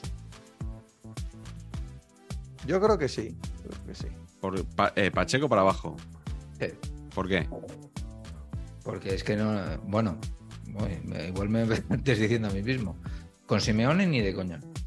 Bueno, pero es que Simeone igual. Porque este hombre no, va- no da confianza. Y luego yo creo que este tipo de jugadores lo tienen muy difícil. Se acaban cansando de no jugar. Antes Barrios hubiera sido Mínguez, Marina, eh, Pedro Pablo, jugadores que juegan 15 partidos al año y se están 10 años o los que sean en el, en el club. A este tipo de jugador yo creo que... Es que me parece que no es para tanto Barrios, ¿eh? También tengo ese, ese primer no flechazo de... Me parece bueno, pero tampoco pff, exagerado. Menos Moratas y más Borja Garcés, ¿os acordáis? Joder. ¿Qué fue de Borja Garcés? Joder, qué buena, tío. Bueno, siguiente en la lista es Ansu Fati. A este. eh, eh, eh, espero que no sea porque no le vemos en, en el Barça, ¿no? Voy a decir que sí. Yo creo, yo me lo imagino que al final de su carrera, pues se irá a robar, que tiene todo el derecho del mundo a robar, porque es una estrella y se lo ofrecerán. Ahora mismo ya están filtrando que, que si tal precio, que si Ah. no está bien, que si hay un aroma feo, feo, feo con Ansu ya este año. O sea, Sí, ya claro. no a mirar a, a largo a la carrera. Se lo ventilan en verano, ¿eh? Para cuadrar. Esa sensación da, sí. Sí, parece un poco lo que, lo que contaron varios, varios periodistas el verano pasado, que, me- que me, bueno, me contaron y, y sabréis vosotros también, que mientras que la Porta pedía ayuda a los periodistas para vender a De Jong, daba, atendía a canutazos diciendo que De Jong era intransferible. ¿no? Sí, estaba sí, sí, sí, correcto. estaba Sí, sí. intentando sacárselo de encima, que entiendo que ahora mm, se, o sea, ahora agradece eh, haberse quedado con De Jong porque creo que está jugando Sí, hombre, joder. mejor que Pero vamos nunca. a ver, aquí en el, el Barça. problema, el problema es que no hay ningún equipo que dé una cifra. O sea, la porta necesita que le den tanto dinero que diga, es que estoy obligado a venderlo porque Sí, no sé qué. sí, sí. Y no hay ningún equipo, yo creo, que Ya. vaya a poner tanto dinero por, por Ansu Fati, porque Ansu Fati está de jugar poco, de que no estamos seguros de que vaya a ser lo que prometía, con lo cual, pues puede quedarse ahí. Sí, pero el talento siempre tiene segundas oportunidades. ¿eh? No es descabellado que un equipo sobreactuado de la Premier League, con un montón de dinero que no puede aspirar a jugadores Champions porque no están a Champions, decida en verano hacer una locura por un jugador de este estilo. A mí, a mí no me extrañaría. Yo, mi teoría de la conspiración favorita aquí es que el Tito Floren le pega un telefonazo a Víctor Horta y le dice: Víctor, 150 kilos por Ansu Fati, los pone y yo a ti te doy 30. Y ya está. Entonces, Leeds, Madrid. Eso lo estás moviendo, lo estás moviendo tú con nuestro amigo, con Rodrigo. del Leeds, ¿no? Eso tengo que hablarlo con Rodrigo, pero efectivamente es un plan Si al que Barça veo le dan, muy, muy plausible. si al Barça le dan 150 millones, es el propio Laporta el que acepta que se vaya al Madrid al año Claro. siguiente. O sea, te lo acepta sin ningún circunloquio. Sin O sea, tal cual. Club puente de estos, ¿no? Claro. No, no- no le hace falta. Así le devolvemos, ¿no? Al Leeds, Patch, así le devolvemos la, la de ponerse camiseta blanca, ¿no? Esa tan Así bonita. es. Así es. Club, esa, club hermano. Que esa, eh, en, en la presentación del libro de Ballester, eh, que, vi- que vino, pues eso, Rodrigo del Leeds. Eh, Es Rodrigo García, es que el apellido no, no estoy seguro. García, es García, ¿verdad? García, sí. Vino Rodrigo García. Y entonces mm, no recuerdo exactamente quién fue, tengo una duda entre dos. Y, y le dijeron, bueno, pero esto de que el Leeds va de blanco por el Real Madrid, eso es lo típico que cuenta el marca y tal, pero que no es verdad, ¿no? Y entonces Rodrigo explicó que sí, que el Leeds efectivamente vestía de blanco por el Real Madrid, pero era una cosa como que, como que costaba un poco creerse porque estamos tan escaldados de este tipo de cosas que... Esta semana ha vuelto a ponerse de moda, eh, por desgracia. eh, como los Kansas City Chiefs han ganado la Hace NFL. dos, hace, hace dos semanas, sí, sí. Correcto. Eh, correcto. Eh, y llevan los colores blanco y eh, perdón, rojo y amarillo. Sí. Y además están hermanados con Sevilla, que el rojo y el amarillo es por España. Ya cuando Ah. ganaron hace cuatro años salían todo este tipo de falsedades y no, da igual lo que te, lo que te encargues de explicar de por de dónde vienen los colores, de que eran de Houston, de- da igual. Y los Eagles, los Eagles eh, son el Betis entonces, ¿no? Sí, Porque van de- son- llevan el verde. Llevan verde, son por el Betis, efectivamente. Todo encaja. Siguiente nombre de la glorieta de hoy es Moncayola. Pues mira que Moncayola ahora yo pienso que igual... Demasiado nivel. No, que, que pensaba que iba a salir y ahora mismo no tengo, no tengo tan claro, ¿eh? Yo Es creo que que es yo- demasiado jugador. Yo creo que va a acabar yendo a algún lado. Yo le, le veo un poco estancado, ¿eh? Joder, estancado en un equipo que, que lleva no sé cuántos puntos. Estancado está Vini, el Vini este nuestro y, y Darder. Esos sí que están estancados. Joder, Patch. Está Pierre Gabriel. Vini Este, Souza y, y Darder Pierre y, Gabriel. y Nico Melamed. Eh, Pero eh, Osasuna lleva 30 y no sé cuántos puntos y no sé si fue en... nos, dio un en- repaso, nos pegó un repaso que, que dimos el punto por bueno. Sí, hombre, sí, sí, sí. No sé si fue en el grupo Risa que pusieron una, una- un fragmento de Quique Iglesias dando el 11 del español un día. Y, y decía, iba haciendo como comentarios de algunos jugadores y decía, Vini Souza, que juega mucho y, y- y no bien, y nunca bien, o algo así. Sí. Sí, muy duro, como vosotros me habéis dicho que os gustaba. A mí me gusta Vini. Sí, a mí ¿eh? me gusta, ¿eh? Pero vaya, eh, que Moncayola es el medio centro titular de un equipo que es el- uno de los equipos revelación de la liga. ¿no? Aunque Bueno, no esté de- destacando tanto este año, quizá, pero bueno. Eso me parece, eso me pasa. Seguimos en clave perica y con un jugador del que ya hemos hablado antes, que es Nico Melamed. Ojalá sí. Venga, Carleto, que o sea, no, no se puede ser. No, no, no se- no se puede ser tan bien queda. Solo por No el puede ser tan bien disgusto. queda. Futbolísticamente, hijo, este chico que lo no tiene nivel de primera división, tío. No me jodas. Ah, pero es que el hijo de Carleto, el hijo mayor, se llama Nico. Claro, Ah, bueno, entonces sí, claro. Es su favorito. Tiene que durar un poco. Sí, un poco sí, pero, Pero- mucho más. no. Siguiente nombre es Pablo Marín. Este me da, me da buena espina de que va a ser un Oyarzábal de, de la vida, ¿eh? A mí Este me gusta ti- mucho. Este, yo es que creo que es un jugador de estos también que tiene nivel como para tener demasiadas novias, como para Eso tener sí. demasiadas tentaciones a lo largo de una carrera. Es que estamos hablando de una carrera, ¿eh? estamos hablando de algo muy Eso es largo. verdad. Eh, cuando Tienes un razón. jugador es tan bueno, a mí me parece que es difícil que resista la tentación tanto tiempo. Sí, tienes. Eso es. Diagnóstico correcto. Sí, muy de acuerdo. Tiene pintón no- este chico, ¿eh? Tiene pintón de, de cosa luego. seria. De cosa muy, muy seria, sí. Sí. El siguiente nombre es un viejo conocido de saber empatar, que ni, no, ni de broma lo va a ser, Peter Federico. Pero bueno. Pero sois, tío, o sea, que, que ge- nah, si es que, ¿Tú crees que Peter Federico se retira en el Madrid? pero por favor, Como no sea pero este por año. favor.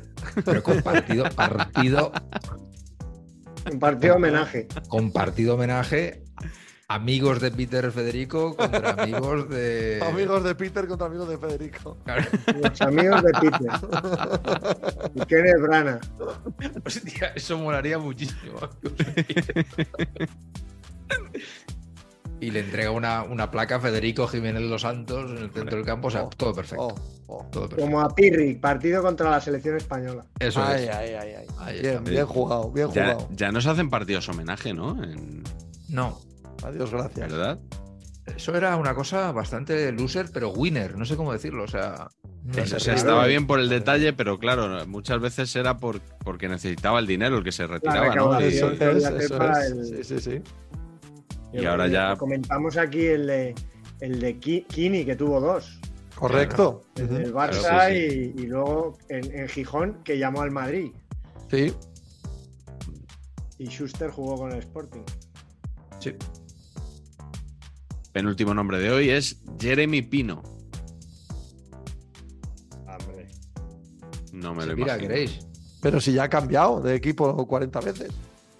No, no. Ya, ya, sí. Este es un poco, está un poco forzado este patch. Este no, este no nos gusta. Pasa al siguiente. Bueno, pues el, el siguiente, que sí que nos vale, es el último. Nico Williams. Este puede ser. Yo creo Este que le harán ser. contratazo a los Sí. Julen Guerrero. Sí, Yo sí, creo sí, que sí. Este puede ser. Yo creo que sí. Que va, que Entonces va- venden a Iñaki. No, tampoco. No, ¿no? Iñaki Tampoco, ni, ni lo venden. Pero si, Iñaki- si el, el Bilbao está montado en el, en el euro, hombre. Por favor. Ostras. En algún momento eso. Hay una burbuja ahí, sueldazo. hay una burbuja. O sea, se tienen que dar dos cosas para que un eh, jugador del Bilbao se mantenga toda la carrera allí. Tiene que ser muy bueno, pero no excelente. Eso es. Y tiene que tener una juventud tan despampanante como para que le hagan un contrato a siete años con un pastizal acojonante y una, una cláusula de rescisión del copón bendito. Total. Y que cuando eso eh, vaya caducando o sea asumible, ya se haya descubierto que tan bueno, tan bueno no era. O sea, eso es el- el- el- la curva que tiene que tener el jugador que se queda para siempre en el Bilbao. Así es. Oh, Y que no le llame los Asuna de Pamplona también. Claro. Sí, bueno, evidentemente. Qué bien lo ha analizado Pepe en un minuto, ¿eh? Sí, Ya, sí. como he analizado un poco en paralelo la- la- la- la- el recuerdo de Julen Guerrero, me ha llevado a su hijo. Y de Muniain, Julen John. Muniain Julen y toda esta gente. También es un Peter Federico, ahora está ahí en el- la Morevieta, ¿no? Metió un gol. O sea, que metió un gol en primera RFF y ya estamos aquí echando Pero las campanas hijo- al vuelo. como Es es. hijo de, hemos hablado de. Promete de- mucho, promete, prometía mucho, ¿no? Prometía, ¿no? O, o- o sigue prometiendo. Yo creo que tiene 19 años que esa cesión es, bu- es- o sea, Es buena. Pero no está para jugar en segunda división con 19 años. Pero es del Madrid, ¿eh? Bueno, ya, coño, pues por, precisa- más a mi favor, ¿no? No- No, pues Raúl, Raúl no lo querrá para el Castilla. Pero esto debe, debe, de- tú deberías estar a favor del chaval. Si Raúl no lo quiere es porque, ¿no? Sí, ¿ves? A mí, cuando se, me- a mí cuando se me argumenta, yo no tengo ningún problema en cambiar de opinión. Efectivamente. Julian John Guerrero, jugadorazo. Y así todo, sí, sí. Muy de acuerdo, tío.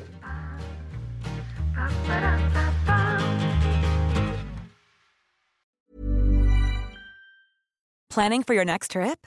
Elevate your travel style with Quince. Quince has all the jet setting essentials you'll want for your next getaway, like European linen, premium luggage options, buttery soft Italian leather bags, and so much more. And is all priced at 50 to 80% less than similar brands.